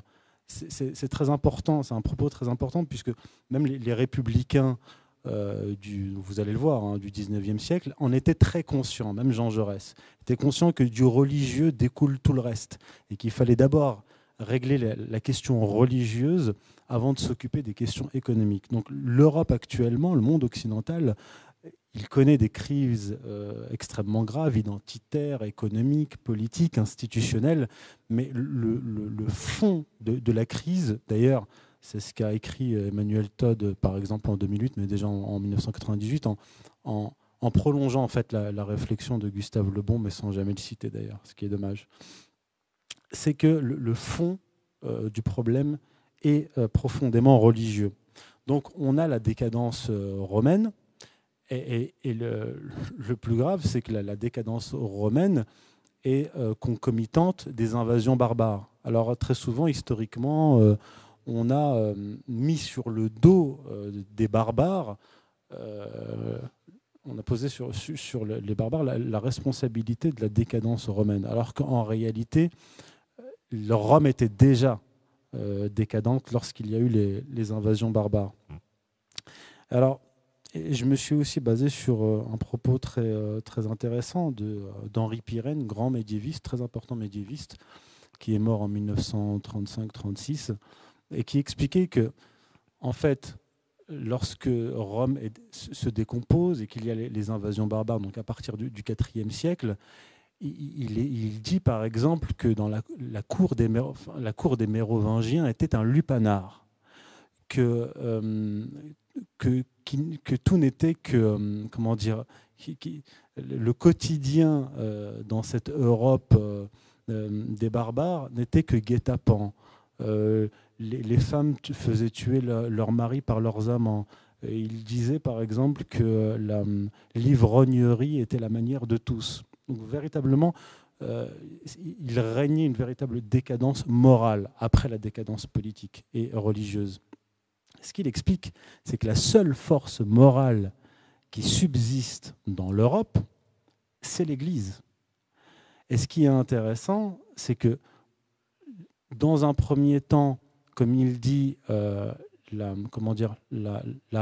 romanité a bu la vie, barbare, c'est-à-dire que les, barbares, même si euh, Rome était décadente, ils restaient quand même euh, plus que des résidus de, culture romaine qui ont, joué un rôle attractif par rapport aux, barbares. Donc les, barbares se sont peu à peu civilisés et en partant du sommet, partant de, leur chef et de leur roi. Et dans ce contexte-là de décadence, non seulement euh, l'Église va jouer un rôle de stabilisateur moral, mais elle va aussi jouer un rôle très important de stabilisateur politique. Et euh, comme je ne peux pas résumer 2000 ans d'histoire en, une heure, je vais vous donner les, euh, comment dire, les, étapes, euh, comment dire, les étapes de l'émancipation de, de l'Église et de sa structuration politique. Pourquoi je dis émancipation? Parce que c'est là où il y a une grande différence entre le monde musulman et le monde, chrétien. C'est que euh, comme on le sait, euh, dans le monde musulman, le régime politique musulman califal a été euh, établi par le prophète lui-même.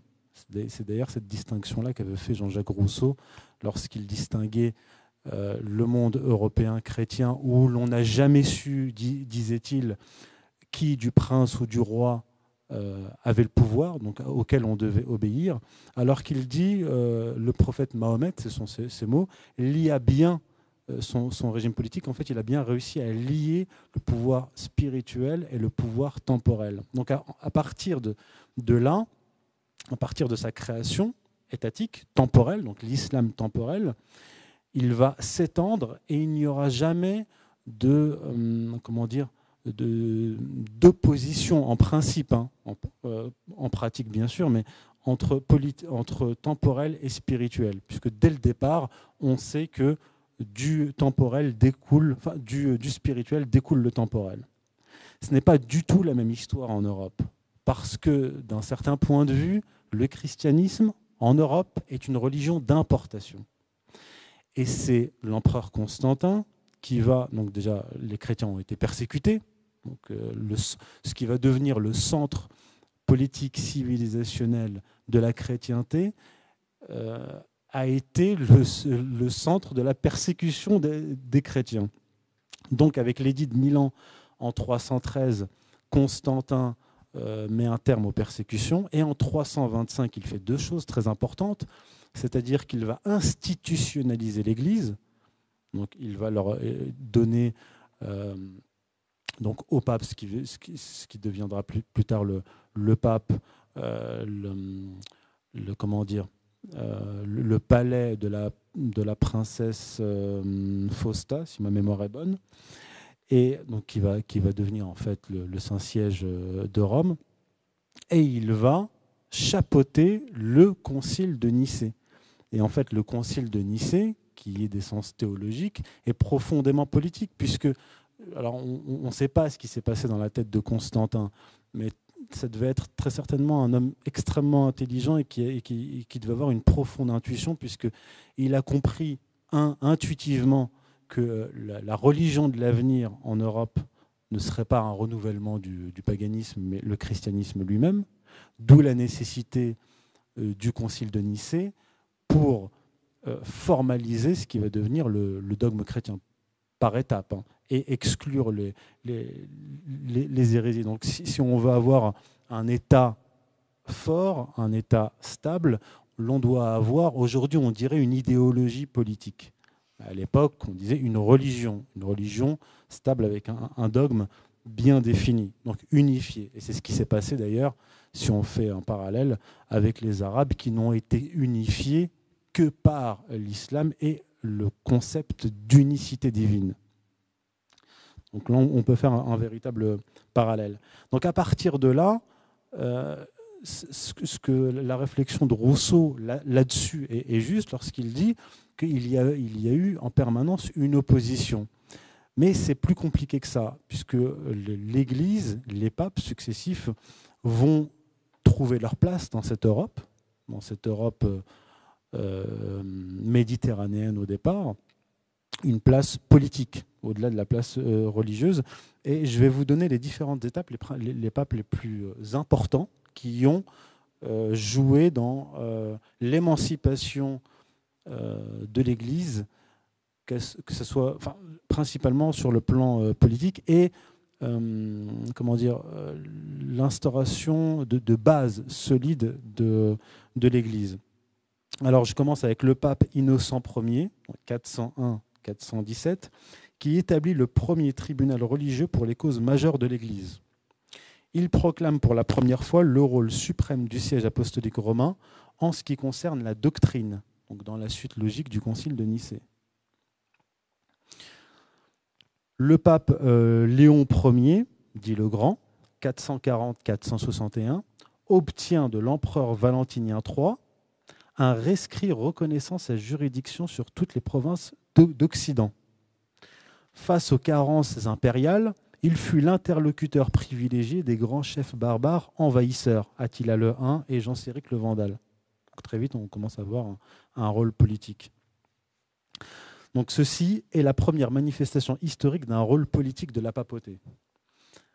Gélas Ier, 492-496, fut le premier pape à être salué du titre de vicaire du Christ lors du synode romain du 13 mai 495. Alors, si, on part des, évangiles pour comprendre ce concept-là de, vicaire du Christ, c'est lorsque le Christ s'adresse euh, à Saint-Pierre et qui lui dit tu es cette pierre sur laquelle je bâtirai mon église, je te donne les clés de, donc je te donne les clés de la porte des cieux. Ce que tu lieras sur terre sera lié dans les cieux, ce que tu délieras sur terre sera délié dans les cieux. Ça peut paraître, euh, enfin, ce passage évangélique peut paraître anodin, mais il est fondamental puisque il lui donne, en lui donnant le pouvoir spirituel, il lui donne le pouvoir temporel. Et de ce pouvoir temporel donné au Christ à Saint-Pierre découlera plus tard, donc de manière progressive, le pouvoir temporel du pape, des papes. Et donc c'est euh, ce pape-là, Gélas Ier, qui élabore la théorie des deux pouvoirs. L'un résidant dans le pape et l'autre dans l'empereur. Le, le, pouvoir temporel dans les mains de l'empereur, le pouvoir spirituel dans les mains du pape, mais le pouvoir spirituel étant bien sûr supérieur au, pouvoir temporel, puisque c'est le pouvoir spirituel qui, donne la sanction. Vous allez le voir plus tard. Donc Gélase fut par ailleurs l'interlocuteur politique des nouveaux envahisseurs ostrogoths, donc théodoriques. Grégoire Ier dit le Grand, 590-604. Donc il affronta personnellement la menace lombarde pesant sur Rome, donc euh, concluant une trêve avec le, duc Aliulf et ensuite un pacte avec le roi Agilulf. Il assumait l'autorité abandonnée par les civils responsables en titre, devenant ainsi durant des années le souverain d'Italie. Là, il y a une territorialité du pouvoir euh, papal. Le pape Étienne II, 752-757, a une importance majeure car il est celui qui invente et formalise le sacre royal où l'Église sert de caution au pape qui s'engage à défendre l'Église dans son royaume. C'est lui qui va euh, sacrer le père de, Charlemagne, Pépin le Bref. Et en fait, si on, si on retourne là, l'Ancien Testament, ce, sacre prend tout son sens, puisque d'où vient le sacre? Il vient dans, dans l'époque du royaume d'Israël antique de l'onction. C'était l'onction. En fait, les rois, comme le roi David et ses successeurs, ont tous le titre de Messie, en hébreu Mashiach. En fait, le titre de, Messie donné au Christ, par les chrétiens, mais aussi par les musulmans, vient de là. Le Mashiach, c'est celui qui a reçu l'onction. En fait, le, grand prêtre prenait une huile, il a, il a, comment dire, il massait le front du, euh, roi, et, donc il, devenait ouin. Et en fait, ça vient comme du verbe arabe masaha, c'est-à-dire euh, frotter. Et donc le, le en arabe, le Mashiach en hébreu, c'est celui dont le front a été frotté, qui a reçu l'onction. Et le Mashiach, donc le roi dans le royaume d'Israël, n'avait strictement aucun pouvoir tant qu'il n'avait pas reçu l'onction par le grand prêtre. Et c'est ce qui va se passer donc en Europe, parce que ce que va faire euh, ce pape euh, Étienne II avec, avec euh, Pépin le Bref, c'est ce qui a été fait, institué par l'évêque Saint-Rémy, donc l'évêque de, Reims Saint-Rémy, à Clovis, avec le baptême de Clovis. Et en fait, le baptême de Clovis va instituer à l'échelle nationale française ce qui sera institué plus tard par Étienne II à l'échelle européenne. Donc, mais j'y reviendrai. C'est ce qui va euh, créer donc, par la suite avec euh, Charlemagne, le fils de, Pépin le Bref, ce qu'appelle Henri Pirenne une grande ecclésia. À partir de là, euh, il y a une grande communauté chrétienne européenne qui existe. Donc ensuite, le pape Léon III, 795-816, donc couronna Carolus Magnus, qui devint Charlemagne en décembre 800, donc dans l'église de Saint-Pierre de Rome. Donc je, vous disais, euh, je vous parlais de, du baptême de, Clovis. Pierre Hillard, on avait déjà parlé euh, la dernière fois, enfin ici, lors de sa conférence. Et pourquoi j'ai parlé du, baptême de Clovis? Pour prendre la question, enfin ce, baptême sous un autre angle. Parce qu'à partir du baptême de Clovis, qu'est-ce qui va se passer? Il va y avoir par la suite, par ce baptême, acte en apparence extrêmement simple, la structuration politico-religieuse de la France. C'est-à-dire que la monarchie, pouvoir temporel va être organiquement lié à l'Église, donc au catholicisme. Pourquoi est-ce que je précise ce point? Parce que, je vais y revenir tout à l'heure, lorsque les révolutionnaires français, en 1789 et par la suite leurs héritiers républicains, s'attaquent à la monarchie et s'attaquent au catholicisme, ce que j'ai écrit, c'est qu'en en fait, ils ne vont pas essayer de détruire la France. C'est plus subtil que ça ils vont pervertir ces institutions. Ils vont lui donner une autre direction. Le catholicisme vient du, euh, du, latin catholicus, si je ne m'abuse, qui veut dire universel. Et la Révolution française va essayer de se faire sur ce modèle-là, universaliste. On ne va pas propager, comme l'a fait la France, de fait, le catholicisme dans toute l'Europe, mais on va propager avec la Révolution française cette nouvelle religion des Lumières appelée tardivement la laïcité. Et en fait, si on voit les deux principales institutions, si on peut appeler ça des institutions françaises après la Révolution française, on a la République, qui est quoi? Une contre-monarchie, et on a la laïcité, donc la religion des Lumières, on va dire lumière-laïcité, qui est une contre-église, un contre-catholicisme. En fait, d'instinct, parce que les révolutionnaires français sont quand même français, ils sont enracinés, ils sont, si, je, puis, si je puis le dire, au niveau anthropologique et culturel.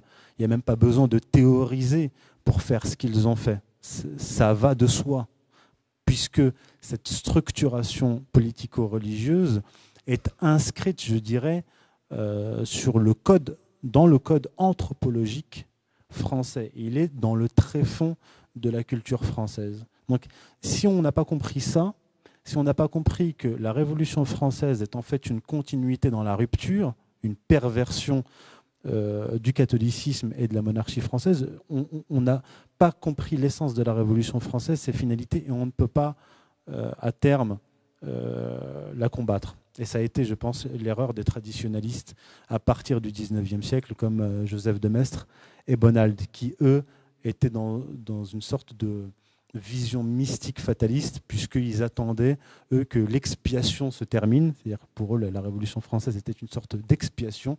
Il fallait que les Français expient ce matérialisme qui s'était euh, imposé, qui était entré, qui avait surgi dans l'histoire de France, et pour qu'il y ait un renouveau. Ils n'étaient pas, contrairement à Maurras par la suite, dans un combat véritablement politique actif. Ils étaient, pas, ils étaient passifs et non pas... Euh, bon, je vais pas... Bref.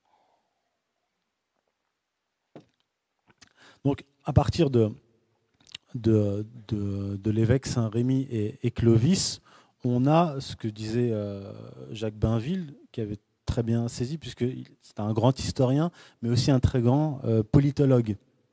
Il fait une, histoire de, la France toujours avec une, une, analyse euh, politique permanente qui donne véritablement le, sens de l'histoire de France, puisqu'il dit lui-même, et euh, on peut être que d'accord avec lui, qu'à partir du baptême de, Clovis, la France a déjà ses traits fondamentaux. Et on va les retrouver euh, tout au long de l'histoire, mais euh, avec certaines turbulences. Alors j'ai pour vous marqué chronologiquement des, événements historiques en France qui vont permettre de, comprendre son évolution politique mais aussi religieuse, c'est-à-dire le rapport entre la monarchie et le catholicisme, surtout entre la monarchie et l'Église, qui n'ont pas toujours été euh, simples, évidents. Alors, le capétien Louis VI, 1081, 1137. Donc, je vous passe Charlemagne que, que j'ai évoqué, qui va de fait créer une grande, une grande ecclésia. Et pour euh, peut-être répondre en anticipant une question qui avait été posée tout à l'heure par rapport à, l'islam et, l'Europe, le lien, le rapport qu'il y a entre euh, l'expansion musulmane sur le plan politique, là je ne parlerai pas des sciences tout de suite, et sur le plan politique, le lien entre l'expansion musulmane et la création de cette ecclésia est tout à fait frappant. Euh, là c'est Henri Pirenne qui, qui l'explique, puisque lorsqu'il y a cette expansion musulmane, l'Europe va être coupée de la Méditerranée. C'est-à-dire que les, papes vont réagir immédiatement, ils vont se braquer, parce qu'il y a certaines cités comme, comme Venise et autres qui vont commercer avec les musulmans, il n'y aura pas de problème à ce niveau-là. Les musulmans ne sont pas du tout contre le, commerce, au contraire, mais la, la papauté va, à intervalles réguliers, interdire tout commerce, tout contact avec les musulmans dans les débuts. Hein. Et bien sûr, des villes comme Venise vont, euh, vont violer, euh, violer l'interdit.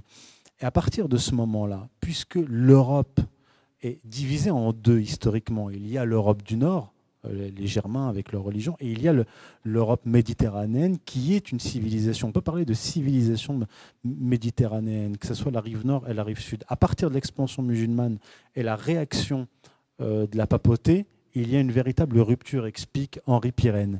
Et à partir de là, l'Europe, le centre de, gravité européen, va être poussé, repoussé vers le nord. Et à partir de là, à partir euh, de Charlemagne, à partir des, des Carolingiens, va se créer une véritable culture inédite germano-romaine. Et c'est ce qu'appelle Henri Pirenne la création de cette, euh, de, cette ecclésia. Donc l'histoire est beaucoup plus complexe que, que, ce qu'on imagine. Et Henri Pirenne écrira sans Mahomet, Charlemagne est impossible. C'est-à-dire que historiquement, l'avènement des Carolingiens a un, lien direct avec l'expansion musulmane. Euh, parenthèse fermée. Donc le Capétien Louis VI, à partir du début de son règne, donc en, 1108, s'appuyait entre autres sur la grande force, je reprends les termes de Jacques Bainville, s'appuyait entre autres sur la grande force morale du temps pour instaurer son autorité sur tout le territoire et instaurer l'ordre. L'Église, dit-il, que sa tradition invinciblement romaine portait vers la monarchie, c'est-à-dire vers l'unité quand on voit l'évolution euh, de l'histoire de France à partir des Mérovingiens, ce qui est frappant, c'est qu'il n'y a pas de véritable unité. Les rois se sont battus pendant des siècles pour forger la France, forger son unité, puisqu'il y avait incessamment euh, des ducs ambitieux, des, seigneurs indépendantistes, et j'en passe. Et cela va durer des siècles.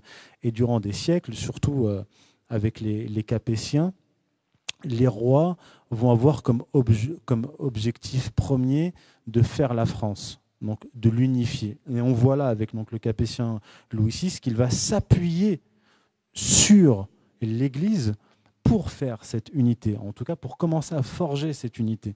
C'est très intéressant parce que euh, il y, a des païens aujourd'hui, des néo-païens, qui, euh, qui, considèrent le christianisme, qui veulent évacuer le christianisme de l'histoire de l'Europe parce qu'ils considèrent le christianisme comme une religion euh, sémitique étrangère et à bannir. C'est intéressant parce que euh, même les révolutionnaires français, on voit ça, euh, vont commencer à prendre des, noms romains, grecs, ils vont utiliser des, termes grecs et romains, qui d'ailleurs n'ont plus du tout le, même sens, comme s'ils voulaient occulter les, quelques mille ans d'histoire chrétienne de l'Europe. Alors que s'il y a bien une religion et une institution qui ont continué à faire vivre la romanité, c'est l'Église et le catholicisme, puisque l'Église elle-même va se constituer politiquement, même hiérarchiquement, euh, en son sein sur le modèle romain. Et la culture romaine, qui va être liée au catholicisme, va être perpétuée par, par le catholicisme.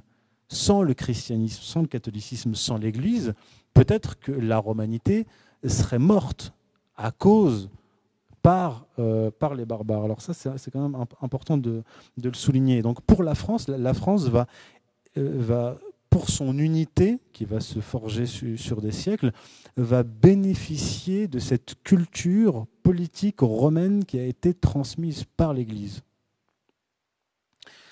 Ensuite, donc le roi Saint-Louis, 1214-1270 dit euh, Bainville qu'il n'est pas clérical et sa monarchie n'est pas une théocratie.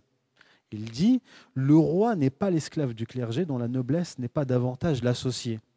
Et pourquoi? Il explique, c'est très intéressant, la piété et la sainteté de Saint Louis le rendaient plus indépendant qu'un autre dans ses relations avec l'Église parce qu'il était insoupçonnable du point de vue de la foi. C'est-à-dire que historiquement, sur le plan religieux, euh, l'Église va jouer le rôle euh, de garde-fou du roi d'une certaine manière, veiller à ce qu'il ne sorte pas trop de, les musulmans diraient de la charia, c'est-à-dire de la voie, mais, mais qu'il ne sorte pas de, de, la voie catholique. Et s'il si, le faisait, le pape, euh, en fonction des périodes, incriminait, le roi. C'est ce qui va se passer d'ailleurs par la suite avec Philippe le Bel avec Philippe Lebel, il y a vraiment en France un, tournant politique qui, qui va déterminer tout le reste en fait. Alors, Philippe le Bel, donc 1268-1314, entra en conflit avec le pape Boniface VIII pour des questions politiques. Alors, je ne vais pas rester, rentrer ici dans, les détails politiques, mais en tout cas, le pape à l'époque va, va faire beaucoup de reproches au roi, notamment sur les questions politiques, parce que lui, il est on est, on, est, on est en plein dans la guerre de 100 ans, donc il est en guerre à l'extérieur, à l'intérieur, il fait emprisonner, euh, alors il fait emprisonner euh, le comte de Flandre et sa fille, donc le, le pape s'oppose à cet emprisonnement, et le pape aussi lui reproche d'altérer la monnaie à l'époque. Et donc le roi euh, Philippe le Bel va reprocher, lui, au pape, de se mêler en gros de ce qui ne regarde pas. Et on commence à voir un, début de nationalisme français et d'une défiance euh, du roi vis-à-vis vis -vis du pape. Et là, euh, les, juristes vont jouer un rôle. Alors, je poursuis. Euh, alors, alors, il ne, donc le, Philippe le Bel ne supporte pas que le roi, comment dire, oui. Je me sens euh, Visé. non, mais c'est absolument exact. C'est Guillaume de Nogaret. Mhm. Hein, euh, il y avait Pierre Flotte. Euh, il y avait aussi Guillaume Durand. Enfin, toute une école de juristes formés d'ailleurs en France, hein, à Orléans.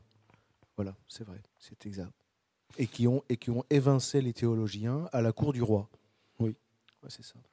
Alors, alors je, vais, je vais poursuivre. Vous allez voir comment cette, ce, comment dire, j'allais dire le lobby des juristes de l'époque va, va commencer à imposer son pouvoir progressivement en France. Alors, euh, Jacques Bainville dit à ce sujet, euh, écoutez bien, c'est intéressant.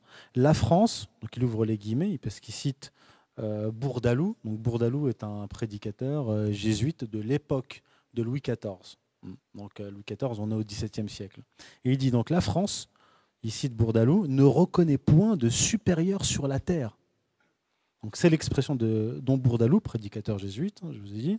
C'est servi plus tard pour donner un exemple agréable à Louis XIV. C'est-à-dire que on, a une, tradition qui se forme, dit Bainville, et qui est, remontée hein, par Bourdalou euh, et d'autres jusqu'à Saint-Louis. C'est-à-dire que pour eux, c'est Saint-Louis qui va être euh, le père de cette tradition euh, nationale française indépendantiste qui ne reconnaîtrait aucun pouvoir au-dessus de la France sur Terre, ce qui impliquerait que le, le roi n'est plus seulement un laïc, il serait donc aussi un prêtre, puisque s'il n'y a pas de pouvoir au-dessus de lui sur Terre, ça veut dire qu'il est immédiatement le dépositaire, le vicaire du Christ sur terre. Alors qu'on l'a vu plusieurs siècles plus tôt, c'était le pape qui avait ce titre-là de vicaire. Donc c'est très intéressant, que ce pouvoir-là, cette souveraineté divine dont le pape est le, dépositaire, va commencer à passer, pour ce qui est de la France, donc entre les mains euh, du roi de France. Et ça se poursuit. Donc en 1516, François Ier et le pape Léon X signent un concordat qui donne un pouvoir du roi sur l'Église en France.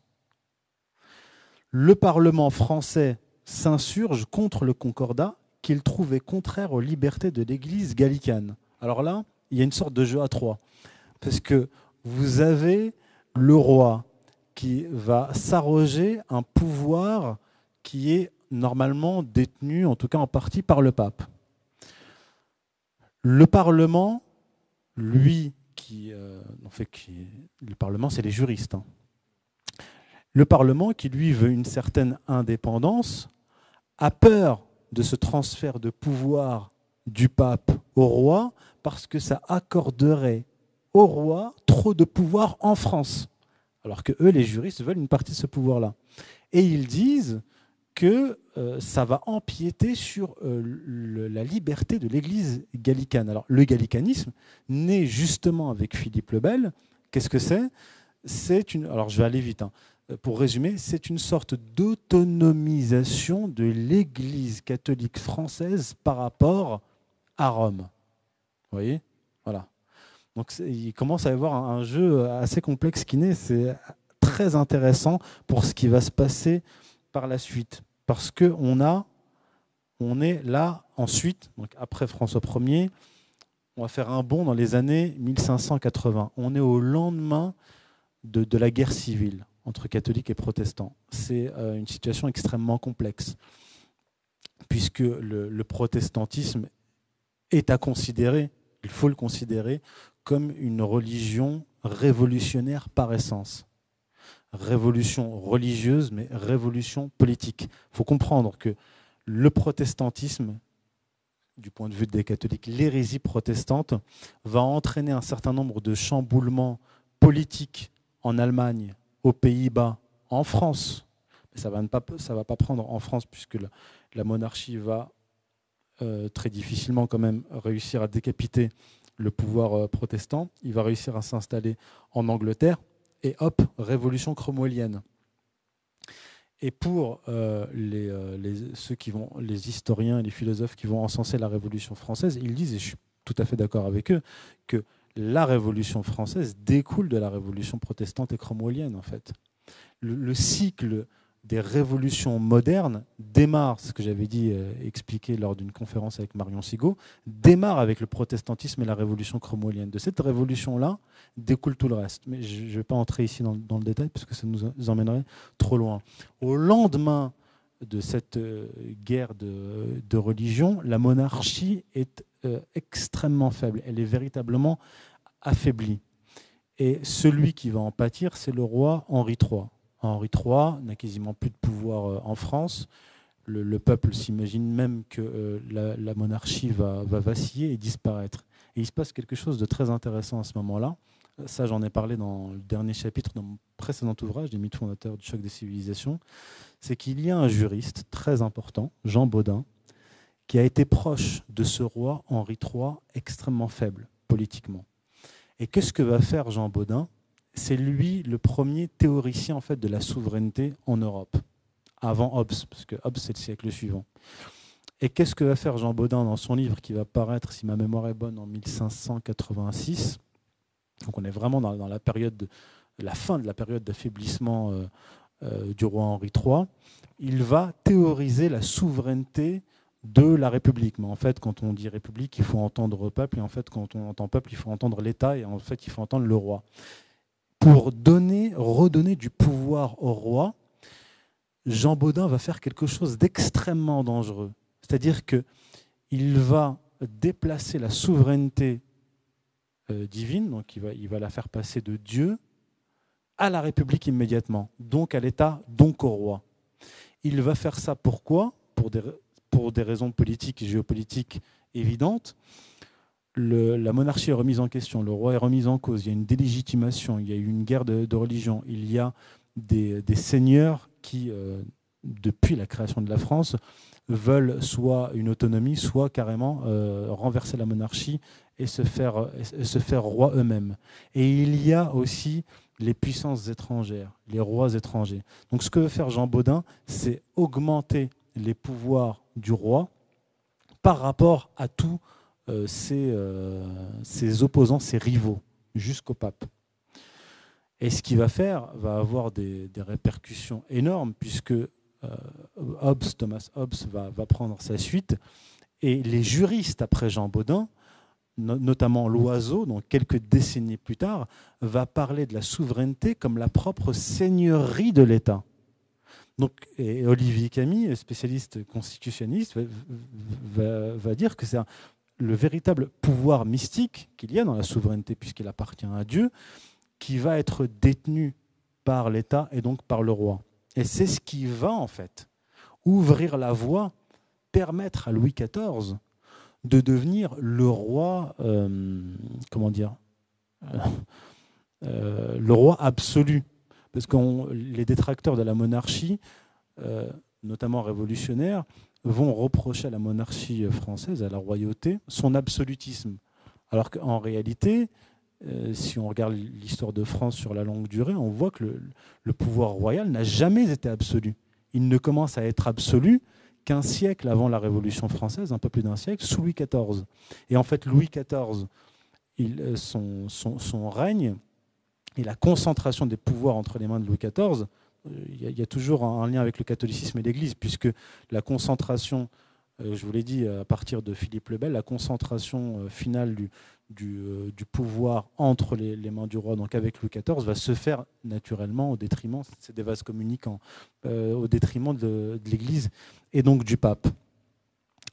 Donc, cette évolution euh, juridique, ce rapport entre la France, la monarchie et, l'Église, et cette, donc cette évolution, cette, innovation que va apporter Jean Baudin va avoir des, des, conséquences extrêmement importantes. Et ces conséquences sont incarnées en la personne du roi Louis XIV. Et c'est peut-être, là, ça peut être une interprétation historique, c'est ce qui a pu, euh, c'est ce qui a peut-être causé du tort à Louis XVI plus d'un siècle plus tard puisqu'on va reprocher à Louis XVI euh, son, héritage, pas sa propre politique, mais son, héritage qui lui vient de, Louis XIV. Donc on peut faire une, conclusion, en tout cas de cette période, c'est que la, concentration du pouvoir entre les mains du roi et la conséquence de comment dire, de, la, pénétration, la, oui, la, pénétration dans le, jeu politique des juristes. C'est-à-dire que ce tiers qui arrive dans le, jeu politique, peut-être, c'est une question que, que je pose, il faudrait y réfléchir, a, peut-être euh, précipité ou joué dans la chute de la monarchie française et a euh, déstabilisé euh, cette relation organique entre la monarchie et l'Église. On peut, euh, interpréter la chose suivante, euh, de la manière suivante, c'est-à-dire que la relation intime, organique, historique, mystique entre la monarchie et la papauté ne, pouvait pas tolérer un tiers. Et ce tiers, ça a été les juristes, qui ont peut-être joué un rôle de, de déstabilisateur. Je regarde le temps, le temps qui me reste, un quart d'heure. Un quart d'heure. Bon. Je vais aller très vite. Euh, avec la Révolution française.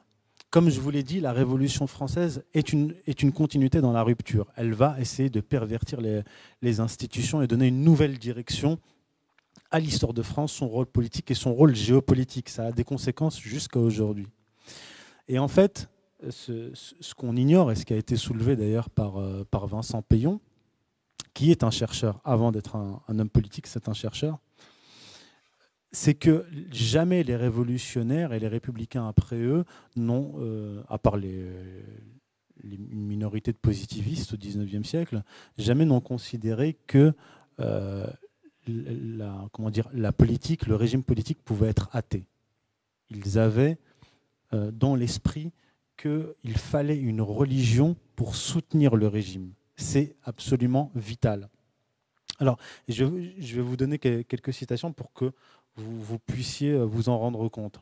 Jules Michelet, le fameux euh, historien euh, républicain, écrit, donc par rapport au premier anniversaire de la prise de la Bastille, il dit la première que c'est la première manifestation d'émergence de cette religion de la Révolution, la première manifestation de la, de la foi nouvelle.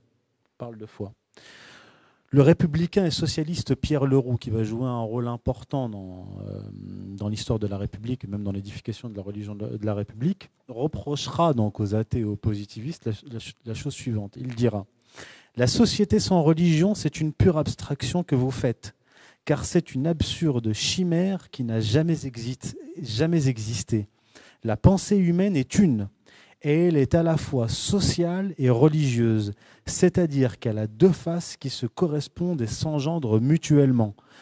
À telle terre répond tel ciel, et réciproquement, le ciel étant donné, la terre s'ensuit. Et le même Pierre Leroux qui va interpréter en fait le rôle philosophique des Lumières sur la Révolution française, donc il va faire une distinction entre Rousseau qui va avoir un qui euh, qui, n'est pas athée, qui, lui va, distinguer la religion tout court et la religion des prêtres. Pour lui, la religion des prêtres, c'est une perversion, un accaparement par l'Église de, la véritable religion. Et, euh, et, Voltaire, qui lui va être euh, essentiellement un destructeur sur le plan philosophique. Et il va dire à, propos de Voltaire qu'il était l'antéchrist nécessaire. C'est-à-dire qu'il est celui qui, philosophiquement, va contribuer à la destruction du catholicisme et de l'Église, du moins en France, pour pouvoir remplacer le catholicisme par cette nouvelle religion à laquelle pensait euh, Pierre, euh, Pierre Leroux, mais aussi Edgar Quinet et les autres. Alors, il faut euh, faire, des, faire des distinctions dans l'histoire de la Révolution française et de la République, ça s'est fait par étapes. Mais là, en un quart d'heure, je ne peux pas le faire, c'est ce que j'expose dans mon ouvrage. Ceux qui vont remplacer dans un premier temps l'Église, dans l'histoire de la, de la Révolution, ce sont les Jacobins. Les Jacobins, c'est le club directeur de la Révolution française. Et ce sont eux qui vont, dans un premier temps, euh, élaborer la future religion de la République. Et je vais vous citer à, ce sujet le philosophe français Paul Janet, donc 1823-1899, qui dira à propos des Jacobins, vous allez voir, c'est révélateur. Les Jacobins se trouvaient investis du rôle qui semblait ne devoir appartenir qu'à l'Église, à savoir le rôle de décréter infailliblement le dogme du devoir social. Avec eux, la révolution devient un dogme. Gustave Le Bon, dont je vous ai parlé, qui a étudié en profondeur la, Révolution française, mais d'un point de vue euh, anthropologique, et sociologique, dira Les Jacobins de la terreur étaient aussi foncièrement religieux que les catholiques de l'Inquisition et leur cruelle ardeur dérivaient de la même source. Après, euh, on peut débattre sur le, rôle véritable de l'Inquisition, mais ce qui est intéressant là, dans son propos, c'est de faire le parallèle entre euh, ce tribunal religieux et, et, les Jacobins, et leur rôle durant la Révolution. Et Vincent Payon, spécialiste de la laïcité, dira à ce sujet, sujet toujours des, Jacobins, l'idée que la République est religieuse est une idée fausse. Très tôt, après l'échec de la constitution civile du clergé votée en juin 1790, les Jacobins, inquiets du mouvement des prêtres réfractaires et de l'importance en vis-à-vis du mouvement anticlérical, ont mis en œuvre l'idée d'un culte civique et d'une religion de l'avenir. Alors pourquoi je vous parle ici des Jacobins Là, je ne vais pas entrer dans les détails, j'ai beaucoup de notes, mais tout ça dans, mon ouvrage. En fait, le, sous-titre de mon ouvrage, c'est de Junius Frey à Vincent Payon. En fait, Junius Frey est un homme très important dans l'histoire, en tout cas de l'édification de, de, la religion de la République, puisqu'il est un jacobin important, et il se trouve être le petit cousin de Jacob Frank, le kabbaliste qui se prenait euh, pour le Messie et la réincarnation de sa bataille de vie. Ce Junius Frey, donc, qui, euh, qui, a été, qui s'est converti faussement au catholicisme, qui va être anobli par euh, l'empereur d'Autriche, va, donc il va, avoir une carrière littéraire très importante. lorsque la, Révolution française va éclater, il va écrire des textes en faveur et de la Révolution française et pour la, la glorifier. Il va passer en France et euh, intégrer le club des Jacobins et il va devenir un Jacobin dominant. Et il va, à, cette époque-là, donc il entre en France en 1792, écrire un traité euh, théologico-politique qu'il commence par la phrase suivante. Vous allez voir le, pourquoi je, cite juste cette phrase-là. Il dit, Junius Frey au début de son traité, écrit en 1793, à, à, la demande de ses camarades jacobins, chaque gouvernement est une espèce de religion qui a sa théologie. Le système de la démocratie ou de la liberté à la sienne. Et en fait, ce euh, Junius Frey va faire la synthèse entre, je ne peux pas entrer ici dans, le détail, mais entre la, la cabale chrétienne qui va naître, on croit qu'elle est née au XVe siècle, mais je mets en évidence qu'elle est née au XIIIe siècle, mais qu'elle mûrit au XVe siècle. Il va, il va être donc en fait celui qui va faire opérer la synthèse entre la cabale chrétienne, la cabale franquiste et les Lumières lorsqu'il arrive en France il va, dans son traité théologico-politique, s'inspirer très largement de Voltaire et de, Jean-Jacques Rousseau, avec une sorte de, euh, je dirais pas de, génie, mais c'est un homme extrêmement astucieux, puisque lorsqu'il arrive en France, il, comprend immédiatement qu'il ne peut pas, dans son traité théologico-politique, euh, inclure exclusivement des éléments de la cabale chrétienne qui est d'origine juive et du franquisme. Il va inclure euh, l'héritage tout frais euh, des Lumières. Et en fait, cet héritage-là, il va être transmis par Junius Frey, mais pas seulement par Junius Frey, il va être transmis par des loges maçonniques qui vont être à l'œuvre pendant et après la Révolution française. Et dans, mon ouvrage, je ne peux pas le faire ici, mais je, je, je, comment dire, je, mets en évidence cette chaîne de transmetteurs, j'appelle ça des penseurs transmetteurs de, ces idées qui ont mûri à travers les siècles, donc 15e, 16e, 17e siècle, qui, en fait, qui vont mêler cabale chrétienne, illuminisme, l'illuminisme de Jacob Bohm par exemple, qui vont mêler aussi donc la, la, cabale franquiste, puis les Lumières, et tout ça va, euh, va mûrir dans les loges maçonniques. Et lorsqu'on remonte la chaîne, comme je l'ai fait, des, principales, des principales figures euh, de la République française. Donc on a bien sûr Junius Frey, mais il est totalement occulté. Hein. Vincent Payon n'en parle jamais. Et on a euh, Saint-Martin, qui lui est actif à la fin du XVIIIe siècle, qui va être en fait un illuministe kabbaliste, qui va être initié par un certain Martinez, parce qu'en fait on croit que le martinisme vient de Saint-Martin, mais en fait le, martinisme a, pour origine son maître qui est Martinez, c'est qu'en fait, qui est en fait un juif marane, qui a dû très certainement l'initier à la Kabbale. Et en fait, on va voir cet héritage-là illuministe kabbalistique qui va être transmis par euh, donc Saint Martin jusqu'à une figure importante qui est Edgar Quinet. Edgar Quinet, qui est un républicain, initié à la franc-maçonnerie en 1848, et qui va être véritablement le, père de ce qu'on va appeler plus tard euh, la sécularisation, la laïcité, la séparation des églises et de l'État, puisque en fait lui, Edgar Quinet, va après 1848, donc l'échec de la Seconde République, va dire la chose suivante, synthétiquement. Le catholicisme n'est pas une religion que l'on peut adapter à la République. Premier constat. Deuxième, donc, euh, donc ça c'est le constat. Quelle est la solution? Pour Edgar Quinet, il faut évincer totalement, faire une, distinction complète entre euh, l'Église, le catholicisme et l'État, mais aussi euh, dans l'espace public. Et comment il veut le faire Par l'école. En fait, il va expliquer qu'il faut chasser le catholicisme de l'école, chasser l'influence chasser l'Église et son influence des écoles et donc de l'espace public, donc hors de France, et le remplacer par euh, cette mystique qu'il défend, qu'il a hérité en partie de, de Saint-Martin, qui est une sorte de déisme humain et messianique, c'est-à-dire qu'il va défendre l'idée que les élèves de la République donc ce qui sera la Troisième République plus tard, vont être des Christ républicains et qu'ils vont être chacun acteurs de l'avènement de la République. Donc il faut bien comprendre que la République, la Révolution est un processus historique messianique qui ne s'arrête jamais et qui doit coïncider avec les temps messianiques eux-mêmes, de même que le socialisme. J'ai un chapitre qui s'appelle dans mon livre la, mystique du socialisme et c'est ça qui est mis euh, en évidence. C'est ça que je mets en évidence, c'est que on, voit le même type de, euh, en fait, en essence, c'est le même messianisme et qui va avec des variantes. Dans le socialisme, dans un certain socialisme, ce sont les classes laborieuses, le prolétariat qui va être la classe messie, qui va être le moteur de l'histoire et amener à la fin de l'histoire au paradis terrestre, au paradis euh, sans classe.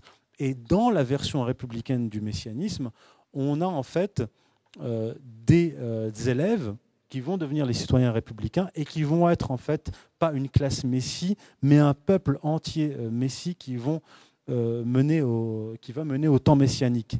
Et en fait, cet Edgar Quinet est le maître de Ferdinand Buisson, qui va se retrouver au début donc, euh, de, la Troisième République, dans les années 1780, avec son ami Jules Ferry, à la tête de l'école française, de l'enseignement en général, et qui vont en fait appliquer le programme d'Edgar Quinet, à savoir chasser le catholicisme et l'Église des, écoles. Ça, c'est Jules Ferry qui va s'en occuper.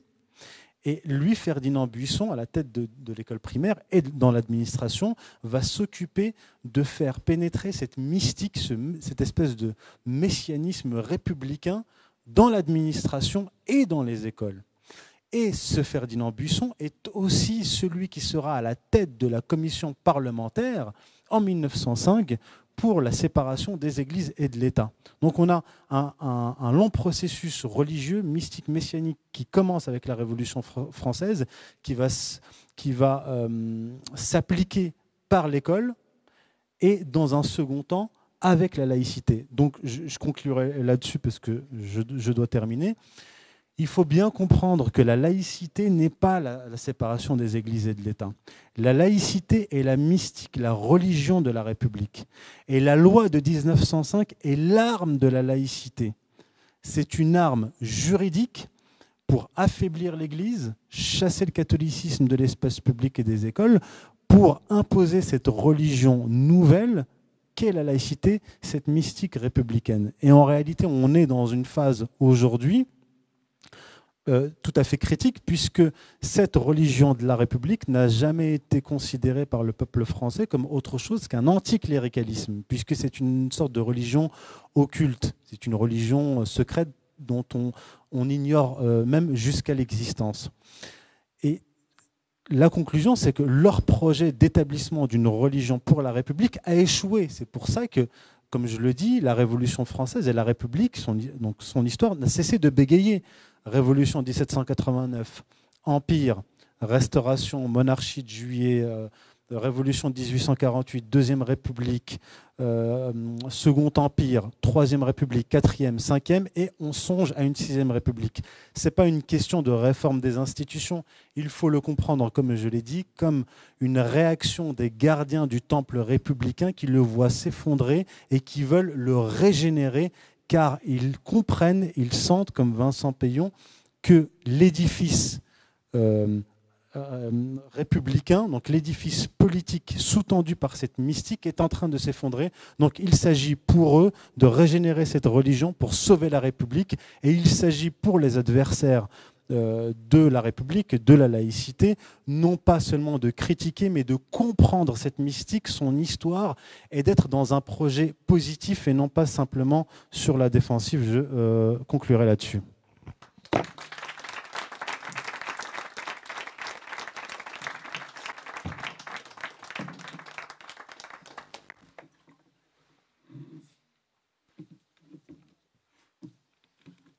Merci euh, Youssef Indy de cet exposé euh, brillant que, que moi je prends pour un, comme un défi. Hein.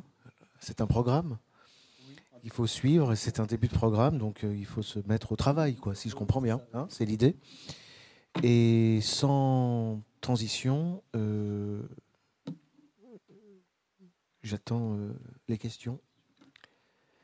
Monsieur Ah, alors je, traduis à chaque fois. Donc la première question n'est pas exclusive. Non, mais je sais, mais je commence déjà à poser la question. La première question n'est pas exclusivement sur l'intervention d'aujourd'hui, mais une sorte, disons, de, synthèse un peu en regroupant les différentes. Parce que c'est vrai que vous arrivez après des séances où nous avons entendu Pierre Hillard, nous avons entendu Pierre de Brague, et c'est intéressant justement de voir comment chacun amène, apporte une pièce et qu'on peut arriver à recomposer une sorte d'édifice et de, travail commun et collectif. Allez-y.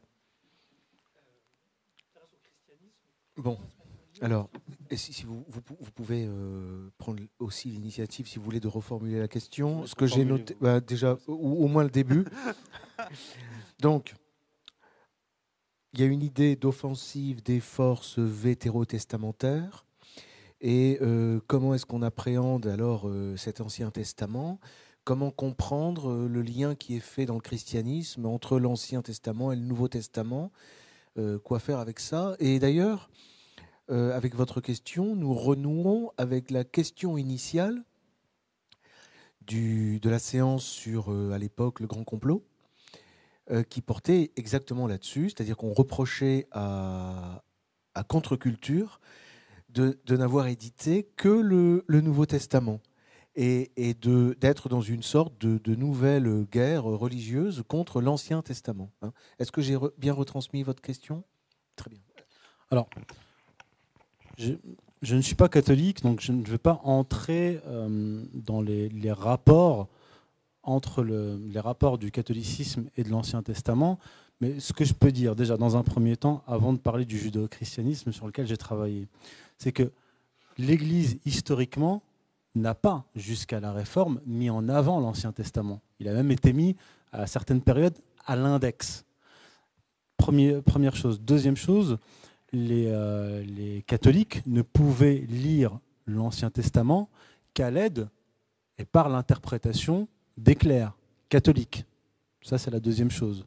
Donc déjà, il y a historiquement une très grande prudence euh, de l'Église catholique par rapport à l'Ancien Testament, étant consciente que l'Ancien Testament, en grande partie, pose problème. Euh, pour avoir travaillé euh, sur quand même l'Ancien Testament, parce que ça sera quand même l'objet de la première partie de mon prochain ouvrage, l'on peut distinguer dans l'Ancien Testament au moins deux divinités. Il y a une divinité universelle qu'on va retrouver euh, dans le Nouveau Testament et dans le Coran, et il y a une divinité tribale. Et cette divinité tribale, elle est euh, vengeuse, elle est, c'est vrai, haineuse, et elle est anthropomorphe aussi. C'est-à-dire qu'elle hume euh, le sacrifice, donc le sang issu du, sacrifice. Elle se repent d'avoir créé l'homme, puis après s'être repentie d'avoir créé l'homme et avoir senti l'odeur du sacrifice commis par Noé après le déluge, elle revient sur ce repentir-là. Cette divinité, là aussi tribale, descend sur terre pour constater les choses. Euh, donc elle sent, elle entend, elle est euh, à l'image, après les, kabbalistes vont dire plus tard, non, on a mal interprété euh, le verset qui dit euh, qu'il a créé Dieu à son, euh, Adam à, son image.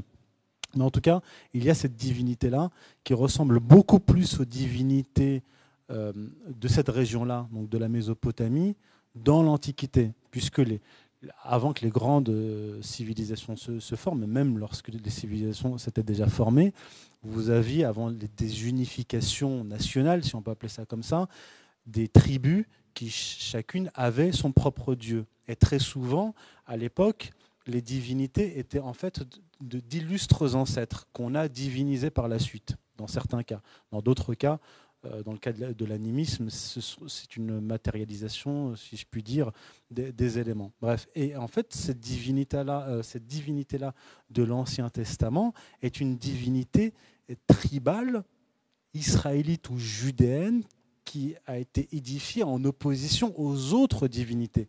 C'est-à-dire qu'ils admettaient qu'il existait d'autres divinités. Bon, je, ferme euh, cette parenthèse-là. Pour en venir au, judéo-christianisme. Le judéo-christianisme est un mythe. Et dans mon premier ouvrage, j'ai travaillé sur ce mythe-là en mettant en évidence les origines véritables de ce mythe. C'est dans la seconde moitié du XVe siècle, par euh, Pie de la Mirandole dans un premier temps, puis par d'autres kabbalistes, que s'est édifié en fait ce judéo-christianisme, puisque leur, projet, ces kabbalistes-là, c'était de suborner l'Église, comme euh, Salomon Molko au début du XVIe siècle, qui, disait qu'il fallait mener des actions politiques à visée messianique en direction des chrétiens. Et lui, Salomon Molko, va, va poser la première pierre de cet édifice euh, théologico-politique euh, d'union entre le christianisme et le judaïsme. Ça a échoué. Déjà, la cabale chrétienne avait échoué via Pie de la Mirandole. J'explique dans mon premier ouvrage un chapitre sur la, cabale chrétienne. Je, mets en évidence qui est à l'origine de la cabale chrétienne, comment ils ont utilisé Pie de la Mirandole pour faire le pont entre le judaïsme et le, christianisme et euh, comment ça a ouvert la voie donc à ce judéo-christianisme qui a commencé à être établi de manière plus politique que mystique par euh, euh, David Riveni, surtout Solomon Molko. Mais ce judéo-christianisme, quand est-ce qu'il apparaît véritablement? Ce que j'explique dans mon premier ouvrage, c'est dans le siècle suivant, au XVIIe siècle, avec le protestantisme et lorsqu'il y a cette alliance entre Ménassé ben Israël, qui est un kabbaliste, d'ailleurs il a été le maître de Spinoza, ce qu'on dit très peu, il a, il a créé une, imprimerie et il a commencé à faire un, gros, gros travail de propagande en direction des protestants. Puisque à l'époque de, de Pie de la Mirandole et de, de Solomon Molko, l'Église catholique n'était pas prête à cette alliance-là judéo-chrétienne. Même s'il y a des cardinaux, même des papes, un pape en particulier, euh, Clément VII, qui était enclin à, se tourner vers, euh, vers le judaïsme. Mais la structure romaine, comme je le disais, extrêmement solide de l'Église, empêchait en fait cette dérive complète. Il y a eu des dérives de certains individus, prélats, cardinaux, papes, mais jamais toute l'institution, toute l'institution elle-même. Et donc avec le protestantisme, là, on a un terreau fertile pour cela, puisque le protestantisme va lui revenir à l'Ancien Testament. Vous voyez? Je, reviens, euh, je reviens à votre question de départ. C'est que l'Ancien Testament va être prédominant chez les protestants. Ils vont avoir l'Ancien Testament, d'ailleurs avec l'imprimerie, comme livre de chevet et vont abandonner d'une certaine manière le Nouveau Testament. Et avec le protestantisme, surtout le calvinisme, le terreau est fertile pour les juifs, kabbalistes en particulier, pour établir cette, alliance. Et cette alliance judéo-chrétienne s'est traduite historiquement, politiquement et géopolitiquement par l'alliance entre la banque détenue par les juifs et le commerce à Amsterdam, dont le chef était Menassé bin Israël, et l'Angleterre post-révolutionnaire, révolutionnaire de, euh, Cromwell. Et euh, l'Angleterre protestante va être l'héritière de, de, ce judaïsme messianique. Damien Viguier tout à l'heure parlait du messianisme de, Cromwell. Plusieurs historiens se sont euh, penchés là-dessus. Et ce que je montre dans mon premier ouvrage, c'est que il n'est pas propre aux protestants millénaristes. En fait, il est propre aux messianistes juifs qui ont réussi à faire cette jonction avec les chrétiens dans un premier temps, mais surtout avec les chrétiens protestants et millénaristes. Et en fait, tout le programme de Cromwell, faire venir les, les, juifs en Angleterre, puisque c'était la, dernière terre, une des dernières terres où il n'y avait pas de juifs, pour, faire, euh, pour hâter l'avenue du Christ, et, et ensuite rapatrier euh, le peuple juif en Terre Sainte, rapatrier le peuple juif en Terre Sainte pour, euh, faire venir le Christ, tout ça, c'est une idée qui vient du messianisme juif. Et on en a déjà parlé avec Damien Viguier.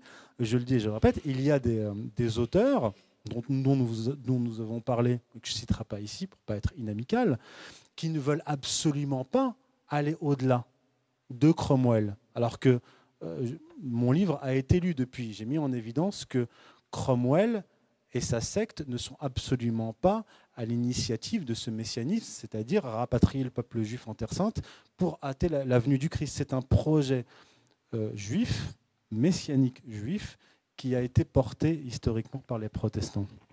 Euh, merci. Euh, si je puis me permettre d'intervenir, mhm. juste sur une, une idée qui m'est venue avec votre question chez les pères de l'Église, c'est-à-dire pendant l'époque que j'ai appelée l'époque euh, gnostique, hein, euh, il y a une tradition des quatre sens de l'écriture. Et ça, on le retrouve euh, vraiment dans Perse, etc. Enfin, ça fait partie de la gnose, en fait. Hein. Il y a la lecture littérale, il y a la lecture morale, intellectuelle et spirituelle. ça fait quatre, quatre niveaux. C'est tout à fait gnostique comme. Non, mais ce qui se passe, c'est que l'Église, en tout cas aujourd'hui, si vous allez à la messe, dans une messe en tout cas catholique, euh, vous avez deux lectures. C'est tout. Il n'y a plus quatre lectures. Il y a la lecture littérale et il y a la lecture spirituelle. Et euh, la lecture littérale, c'est l'Ancien Testament. C'est la lettre, c'est l'Ancien Testament. Et l'esprit de l'Ancien Testament, c'est le Nouveau Testament. Et à la messe, dans la partie euh, parole, vous avez tous les dimanches ou tous les jours, si vous allez à la messe tous les jours, une lecture de l'Ancien Testament et une lecture du Nouveau Testament. Et euh, l'effort intellectuel consiste à comprendre que la deuxième lecture, celle du Nouveau Testament, est là justement pour nous donner le sens de la première. Voilà comment le lien est fait euh, à, chaque, euh, à chaque cérémonie, hein, en fait. Voilà, c'était juste une petite remarque. Quelqu'un Oui, madame, mademoiselle. Alors, je vais commencer à retransmettre votre question au sujet des rapports entre l'islam et le catholicisme, à l'époque de l'Église euh, triomphante, enfin régnante, on va dire. Euh, les scientifiques étaient souvent brûlés sur le bûcher. Et puis Alors attendez, je, marque une étape. Donc, catholicisme, euh, religion du repentir, mais qui est exprimée au, au, prêtre, enfin à Dieu, mais par l'intermédiaire d'un prêtre, alors que dans l'islam, c'est une repentance et dans une démarche directement entre le croyant et Dieu. Ça, va? Alors, la question. C'était votre question. Mais ce n'est pas une question. Vous êtes en train de nous dire que comme il n'y a plus de catholicisme en France et que c'est la laïcité, et que l'islam propose une démarche d'accès direct au ciel, eh bien l'islam va se répandre en France. Mais ce n'est pas une question. Est-ce qu'on va vers ça? Mais ça, c'est le plan de Dieu. C'est moi, je ne sais pas ce que Dieu a dans ses plans. Voilà ma réponse. À, vous, si vous avez, vous avez un micro? Bon. Alors, je vais essayer d'être synthétique. En fait, c'est vrai que la destruction du catholicisme par la Révolution française, la République et la laïcité, qui a été une arme en fait, enfin la, séparation euh, des églises et de l'État de 1905, qui a été une arme de la laïcité contre le catholicisme, a produit une sorte de vide religieux. Ce vide religieux a, eu pour conséquence une déstructuration idéologico-politique, avant même qu'on en, en, vienne à la question de l'islam. Si on, fait euh, donc sur la longue durée, à peu près euh, deux siècles depuis 1789, on voit qu'il y a une, grande opposition en France. J'en avais parlé à la, conférence de, Lyon d'ailleurs. Il y a les régions centrales, on va dire, en France, des, euh, clercs, des prélats, qui ont signé la soumission en fait de la Convention euh, donc la soumission des clercs à, la Convention. Et il y a toute la périphérie française où les, prélats ont refusé cette soumission-là. C'est à partir de ces régions-là que s'est structurée la, base sociologique et électorale d'un côté de ce qui va devenir plus tard euh, la gauche, le socialisme et, le communisme et le gaullisme, et toutes ces régions périphériques-là, héritières de la droite, donc contre-révolutionnaire. Et en fait, euh, cette structuration-là euh, s'est poursuivie jusqu'à Vatican II. Avec Vatican II, il y a eu un véritable recul du catholicisme en France, en Pologne, dans une partie de l'Italie, en Irlande et au Québec. Et en fait, cette disparition du, euh, du, catholicisme a entraîné une véritable catastrophe sur le plan politique, puisque le communisme lui-même et le, gaullisme, surtout le communisme, toute la tradition de gauche en fait, euh, ne vivaient qu'arc-bouté contre le catholicisme. Avec la disparition du catholicisme par cette politique euh, laïcarde, on va dire, euh, tout, tout, cet ensemble idéologico-politique de gauche s'est effondré par contre-coup. Donc le catholicisme s'effondre et, et le, toute cette tradition-là euh, de gauche, euh, oui, de, gauche s'effondre par contre-coup. Ce qui a amené une véritable déstructuration euh, sur le plan politique, mais aussi sur le plan anthropologique. Une sorte de, d'élitement, enfin plutôt d'atomisation. Et dans ce contexte d'atomisation, qui est la conséquence de la disparition du catholicisme, la politique migratoire qui est la résultante du libre-échange généralisé, qui a fait venir des masses de population qui étaient au départ appelées maghrébines et, comme je l'ai dit, après le 11 septembre 2001, appelées musulmanes, et qui se sont d'une certaine manière aussi, surtout la jeunesse réislamisée ou plutôt wahhabisée via YouTube, pose un, problème puisque le catholicisme a disparu et la nature ayant horreur du vide, sur le plan démographique, sociologique, l'islam est venu remplacer cela. Et donc aujourd'hui, je dirais pas qu'il y a, on le voit bien, enfin, il n'y a pas de conversion massive euh, à, l'islam, puisqu'aujourd'hui, euh, l'islam est euh, d'un côté attractif, mais aussi euh, répulsif. Mais dans ce contexte-là, euh, où il y a une masse démographique importante dite musulmane, le retour au catholicisme et à la restructuration politico-religieuse de la France est devenu extrêmement difficile. Voilà. De là à dire que l'islam va conquérir la France, je ne le pense pas. Mais par contre, ça peut être utilisé à terme comme dans la seconde moitié du XVIe siècle, pour provoquer des guerres civiles. Il ne faut pas oublier, comme je l'ai déjà dit, que les guerres civiles, et comme l'a dit euh, Bainville, ne sont pas forcément euh, produites euh, par des, forces provoquées par des forces extérieures.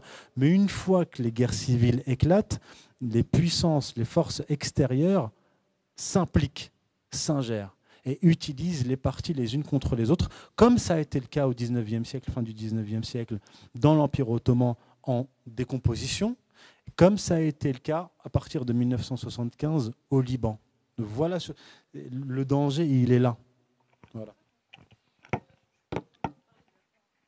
Je pense avoir répondu de manière. Euh, D'accord. Monsieur Vous pouvez reformuler la question Alors, dans une vidéo sur Internet, donc, on, a une trace d'un propos de Vincent Payon qui est étonné de l'usage du mot laïque, que le mot laïque a été choisi pour la religion de la République, en fait, c'est ça hein, En somme euh, Et donc, réaction Alors, à mon avis, il n'a pas dit ça parce que justement, lui, ce qu'il reproche aux défenseurs euh, modernes, enfin contemporains de la laïcité, c'est justement de méconnaître la laïcité. Il l'a dit, il l'a écrit, je l'ai lu avec beaucoup d'attention. Il dit que la laïcité n'est pas, euh, pas un principe de neutralité, c'est pas euh, la, neutralité axiologique, c'est pas la neutralité juridique, c'est une religion. Et lui, ce qu'il reproche justement aux laïcars aujourd'hui, c'est de comprendre la laïcité comme une neutralité, comme la négation de la religion. Lui, ce qu'il explique, c'est autre chose. C'est que la laïcité est une mystique, c'est une religion, ce n'est pas une neutralité, et que en réalité, la laïcité est un projet religieux. C'est la, religion de la République. Donc, ce n'est pas une neutralité. Je pense plutôt que c'est dans ce sens-là qu'il a dû dire les choses. Alors, moi, j'ai une, autre lecture. C'est que, effectivement, le terme de laïque renvoie au terme de clerc. Et avec la distinction clerc-laïque, on est typiquement dans la religion chrétienne. Et c'est peut-être aussi alors ce qu'il a... Enfin, en tout cas, on est en train de commenter le propos, on ne sait pas s'il l'a tenu, mais peu importe. Imaginons qu'il l'ait dit. Moi, je le comprendrais comme ça. C'est-à-dire qu'il ne veut même plus qu'on parle de laïque parce que le, concept qui est visé, c'est un concept intermédiaire ou qui synthétise euh, l'opposition claire-laïque. Ça, ce serait la laïcité, il n'y aurait plus de clergé. Il n'y aurait, plus que euh, des entités qui seraient des personnes qui seraient à la fois euh, des clercs et des laïcs. Ou ni l'un ni l'autre. Il y, avait une question là, monsieur, oui. Donc, à propos de votre, au sujet de ce que vous avez dit sur le fait que la Révolution française était une rupture, mais dans la continuité de l'histoire de l'État français, en fait, hein, de la monarchie. Et la question de Monsieur, euh, la République est-elle une, enfin la République révolutionnaire est-elle une parenthèse dans l'histoire de France? Bah, ah, à, la, fin de mon ouvrage, j'ai fait une conclusion. Je pense que la République est une parenthèse dans l'histoire de France comme le communisme a été une parenthèse dans l'histoire de la Russie. Et en fait, ce que je disais, c'est que en reprenant le modèle de, Gustave Le Bon, le, communisme ne s'est pas effondré pour des raisons économiques, politiques, institutionnelles. La, raison première, la cause première de son effondrement, ça a été la disparition de la foi communiste. Un régime politique ne peut vivre que lorsqu'il est sous-tendu par une idéologie, une religion. Si la foi en cette religion, cette idéologie disparaît, les institutions, quelques années plus tard, s'effondrent. Donc il est évident que tôt ou tard, la République, c'est pour ça que les républicains veulent la régénérer, s'effondrera. Mais ça ne veut pas dire qu'il euh, y aura euh, des, lendemains qui chantent. Au contraire. C'est pour ça que j'avais fait au début de mon, propos le, parallèle entre la toute proportion gardée, hein, bien sûr. On n'est pas du tout dans le même contexte, pas du tout dans la, même période, mais on, voit là une loi euh, historique, anthropologique, qui est en train de s'appliquer. C'est-à-dire que Rome s'est effondrée parce que les religions romaines se sont effondrées des décennies ou des siècles avant. Et Aujourd'hui, la France et l'Europe sont à peu près dans la même situation, c'est-à-dire que la croyance en la République, en l'Union européenne, parce que ce sont des projets messianiques, hein, comme le communisme hein, et comme le libéralisme. normalement, euh, tous ces projets-là devaient, aboutir à un, apogée, euh, mais comme le communisme, il n'a fait que comment dire, que, que se contredire lui-même, c'est-à-dire la réalité matérielle historique était en contradiction, comme la démocratie complète, en contradiction complète avec euh, l'idéologie, les, promesses non tenues et, euh, qu'on ne, qu'on ne peut pas tenir, là, le système s'effondre. Et on est à la veille d'un effondrement. Donc, ce que je dis, c'est préparez-vous à des secousses sismiques extrêmement fortes. Vous voyez, c'est comme euh, les mouvements des plaques tectoniques. Le, il y a des mouvements de fond invisibles à l'œil nu, mais quand les secousses arrivent, vous les sentez passer. Et je pense qu'on est entré dans cette phase-là d'effondrement de, ces idéologies qui n'ont pas tenu leurs promesses. Donc, euh, crise de régime, délégitimation du pouvoir et euh, effondrement des institutions. Et là, et là euh, c'est le chaos, c'est l'anarchie, jusqu'à ce qu'il y ait une restructuration. Mais le problème, c'est que à la suite de la décadence romaine, il y a eu une religion et une institution qui a pu sauver Rome, mais aujourd'hui, je n'en vois pas à part dans le monde musulman la régénération, euh, la régénération de l'islam et en Europe la régénération du, catholicisme. Parce que si, euh, si, euh, si des païens s'imaginent qu'ils vont sauver l'Europe des peuples ou l'Europe tout court en revenant à une sorte de paganisme germain ou romain, ils, vont au-devant de très graves désillusions. Bien, c'est la raison pour laquelle euh, le, premier des champs de bataille, ce sont les bibliothèques. C'est un travail euh, de l'intelligence, de lecture, de discussion, d'échange. Et c'est la raison pour laquelle euh, nous vous remercions d'être venus, de nous avoir fait part de... Merci à vous.